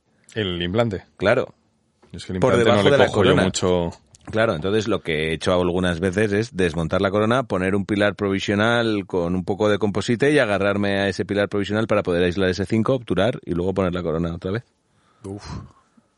Too, much work. Bueno, porque a veces me complica un poco la vida porque me interesaba. Es que además ese, el día que hablemos del punto de, o ya hablamos del punto de contacto, que hay, hay muchas situaciones de esas, de tener un implante y un 5 mesializado, es ese, es un juego de otra manera. Yo ahí no aíslo. Ahí no aíslo mucho. O sea, digamos, a lo mejor puedo aislar y luego el punto de contacto lo gestiono sin, sin aislamiento. Hay, hay, hay un truco, yo, yo fui a, a un curso de, de restauradora, de así high level, de tíos así bastante, bastante, bastante frikis, Bien. y entonces hacían, hacían el control oclusal con el compo sin polimerizar. O sea, ellos, eh, el paciente lo mandaban cerrar y luego polimerizaban, de forma que la propia oclusión te adaptaba a tu anatomía. Bueno, pues a mí se me ocurrió hacer un aislamiento de las dos arcadas. O sea, aíslas arriba y aíslas abajo. Entonces quitas el clamp y tú puedes hacer una restaurada de ese tipo. No tienes humedad. Entonces puedes adaptar tus eh, anatomías oclusales con el antagonista en un medio seco. Igual que un técnico ajusta una corona con dos modelos en el articulador y coloca la cerámica. O sea, pero tienes que aislar de 7 a 7 arriba abajo. No, no, no, no, no. Solo, eh, solo aíslas dos medias arcadas. Y puede morder con el Claro, dique en medio. claro, perfecto, sí, sí. Y muerde. Quitas el clamp y el tío puede cerrar la boca. Sí, todo. sí, sí, sí, correcto. Entonces tú puedes hacer un 654, por ejemplo. Pero y- tienes un pliegue. Tienes un pliegue No, de no. dique. Bueno, tienes un pliegue, pero el tío te cierra y te permite adaptar tu restauración. Eso lo he hecho alguna vez que otra. Y esa fricada... es como es- inventos como los de Nacho, ¿no? Sí, sí. No, pero esa fricada tiene su cierto interés. Porque hay veces que- que tú haces una, recon- una reconstrucción enorme, no tienes referencias anatómicas porque estás con cúspides y tal. Y si tienes un antagonista, yo siempre he echado de menos que el técnico, por ejemplo, claro, tiene la posibilidad de articular sus modelos y, y controlar su anatomía antes de finalizar su restauración. Eso es una ventaja. Entonces, si tú pudieras hacer eso mismo con una restauración para chequear que tu cúspide de composite que has puesto de forma directa tuvieras un control de dónde queda con el antagonista, eso sería bastante. Juégatelo un día y hazlo un día que haga, lo hagas sin dique, juégatelo un día. No, a, a veces lo he hecho sin dique. Eso. lo sé, coño, pero, Pero claro, si lo haces con dique para que no te, el dique no te interfiera. Pues en para la- ser como purista. tienes que llevarte el dique a la parte distal. El aislamiento lo perderías a la hora de No, no, no, no. O sea, tú aíslas de 7, por ejemplo, a 4 de la otra parte. O sea, de 7 a 4. O sea, aíslas 10 dientes, de arriba y de abajo. Una boca normal tampoco es mucho tiempo. No tienes que hacer un absoluto del todo, del todo. Pero la historia es que el tío puede cerrar la boca de esa manera y tú controlas cómo está quedando tu restauración. bueno, Pues os- que... os invito a hacerlo No, o sea, vez. tridimensionalmente no consigo verlo. Y no sé si por las cervezas o porque no lo, pues, no eso- lo termino Eso, eso es una cosa interesante. Ya para terminar dos cositas, uno quiero que me hagáis algún tipo de comentario acerca de los diques negros y los guantes negros. ¿Os gustan? ¿No? Eh, ¿Detestáis? Eh, Detestable para mí, detestable. absolutamente. Vale, es que quería un poquito Yo de lo- chicha. yo- Estamos ya al final ya a decirme las cosas de verdad. Yo lo no he, hecho, puedo- lo he hecho algunas ocasiones para la mm, foto de los huevos. Es absurda. Porque pierdes luz. O sea, con el dique azul ganas luz. Con, con, el, con el- lo negro está siempre engorrinado todo. O sea, no Sí, tiene muy sentido. sucio. Muy sucio. Y es como, y es como que tú ya eres como, no sé, no es por menospreciarlos, pero es que como ya, como simplemente por el hecho de ponerte unos, unos guantes negros en dique negro, ya tu ontología es como que estás por encima del bien y del mal. Como demasiado show, ¿quieres decir? Buah, sí, sí. Uy, Es demasiado chef, demasiado, demasiado, cocinero. demasiado redes sociales que ya sabéis entre todos que las odiamos cada vez más. Bueno, me gusta. Quería Pero oye, solamente... que sí, que si es más feliz el que lo hace con un dique negro y unos guantes negros, oye, pues para adelante. Que sí, que sí, pero que opinamos igual, que no te preocupes que tal. Vale, pero bueno, había que sacar un poquito porque nos hemos comido mucho, mucho de todo. Eh, y ya para terminar me gustaría, o sobre todo para los oyentes, eh, que viéramos a ver dónde se puede formar algún, los oyentes de barberos, en el tema de, de- porque es una forma relativamente fácil de, de- es un curso muy agradable, es muy, lo puedes hacer de mediodía, de un día, de día y medio, con práctica y tal. Entonces, eh, ¿qué recomendáis a los oyentes para formarse en aislamiento? Porque si es una cosa que te lo enseñan una vez, es muy practicable y es una cosa que, Yo, yo el único que te mejora que todo. fue con, con vosotros, en, en 91. Es el único curso que... a ver si hablamos con él y, se viene otra vez o algo, porque fue Eh, muy Ver, agradable. ver a David eh, Gerdol es una cualquier maravilla. oportunidad que tenga la gente, David Gerdole, Cualquier generalista tiene que hacer un curso de, de aislamiento con esta filosofía. ¿eh? O sea, si nos escucha algún oyente que no haya hecho este curso, que lo haga. O sea, merece mucho la pena y es el dinero mejor gastado. Sí es cierto que luego, aparte de esta gente, pues nosotros, no es por hacer publicidad, pero nosotros damos cursos de, de aislamiento y lo metemos dentro de un modular de composite. Yo creo que está bien porque enseñamos 10 trucazos Que nos enseñaron que ellos. nos enseñaron ellos y nosotros lo, lo copiamos, pues así, y los enseñamos y la gente en media mañana o en un día Eh, o sea, sube enteros muchísimo en aislamiento y merece mucho la pena. Es una cosa que yo creo que se puede aprender bastante fácil de forma online. No sé si hay cursos Sí, online, el- me imagino que habrá. David hace uno de eh, Dental Excellence, por ejemplo, pero no, no creo que es de aislamiento como tal, es como de En un, adhesión. en un popurrí de cosas. popurrí, pero- Yo es que lo hice con, con Padros, que les trae Los- de los vez en trajo cuando, a Barcelona. Los, ha traído varias veces. Sí. No sé si, hace mucho que no l- Outram. veo. No, no, fue Padros. Padres. No, hace mucho que no les veo en el circuito y no veo- recibo nada de publicidad al respecto. No sé si es que a lo mejor también hay gente que es, mm, ha cogido esa información, la ha desarrollado, ha aprendido y, y está dando cursos al respecto, pero no tengo más referencias, ¿eh? Pues mira, en, en español, en, en- en- en idioma castellano, eh, yo coincidí en un congreso que di en Brasil hace tres años. Coincidí con Víctor Guerrero. No sé, no te sé decir exactamente de qué país es, eh, pero un mago del aislamiento. Sí. Víctor Guerrero. Sí. Víctor Guerrero. Bueno, Sí. pues bueno es coger Un nombres y Un buscar. auténtico fenómeno, además un tipo fantástico que no se guarda nada, que hizo su tesis doctoral acerca del aislamiento Toma ya. y tiene un dominio brutal sobre la técnica. Bueno, y es pues- capaz de aislar cosas, le ves en las charlas y aísla cosas inaislables. O sea, yo alucinaba en, en esa charla, estuvo una hora hablando de la manera más sencilla y humilde con unos casazos que me quedé alucinado. que además para él el caso se ha acabado cuando lo consigues. Ya, ya se ha aislado, pero no le he hecho nada. Luego lo quita ya Foto, foto, vámonos. Ya sí quedó. No, pues Víctor Guerrero, si lo podéis también seguir, es una, Gracias, una, una recomendación. Guay. Bueno, pues eh, yo creo que hemos dado un repasito interesante y se han contado cositas que le puede venir bien a la gente. Y como siempre decimos, esto no es un curso, es simplemente una charla de amigos y al final es como una iniciativa para que la gente se forme más, busque, encuentre y si le podemos ayudar en algo, pues genial. Así que bueno, pues eh, otra vez, podcast terminado, episodio fantástico, lo que viene maravilloso. Solamente daros las gracias, eh, despedirme y, bueno, y dejar a nuestro quinto Fraggle Rock viajero. Así que voy a dejaros con, con Juan, con su mensaje y con su canción para terminar el, el podcast. Un abrazo. Hola David, hola Barberos. Esta vez quiero poner en valor la figura del mítico Roy Orbison. Y lo vamos a hacer con su clásico Pretty Woman. El recorrido vital de Roy Orbison da para un par de pelis. Era amigo de Johnny Cash desde la infancia. A finales de los 50, el mismísimo Elvis Presley, también amigo, les presentó en Las Vegas como el mejor cantante del mundo. En los 60 fue compañero de gira de los Beatles, los Beach Boys y los Rolling Stones. En 1964 compuso y grabó Pretty Woman, su éxito más sonado. En los años siguientes, su vida dio un giro terrible, digamos que se cayó en desgracia, pero para finalmente resurgir en los 80 como el ave fénix. Me ahorro los detalles por abreviar, pero os invito a curiosear. Murió en 1988 y se convirtió en leyenda, con su elegante y estática presencia en el escenario, siempre de negro y con sus waifares negras. Roy Orbison fue especialmente famoso por sus baladas, pero Pretty Woman es una canción que desborda cualquier cliché. Os dejo disfrutar de Roy Orbison y su grandiosa Pretty Woman. Que la disfrutéis, amigos.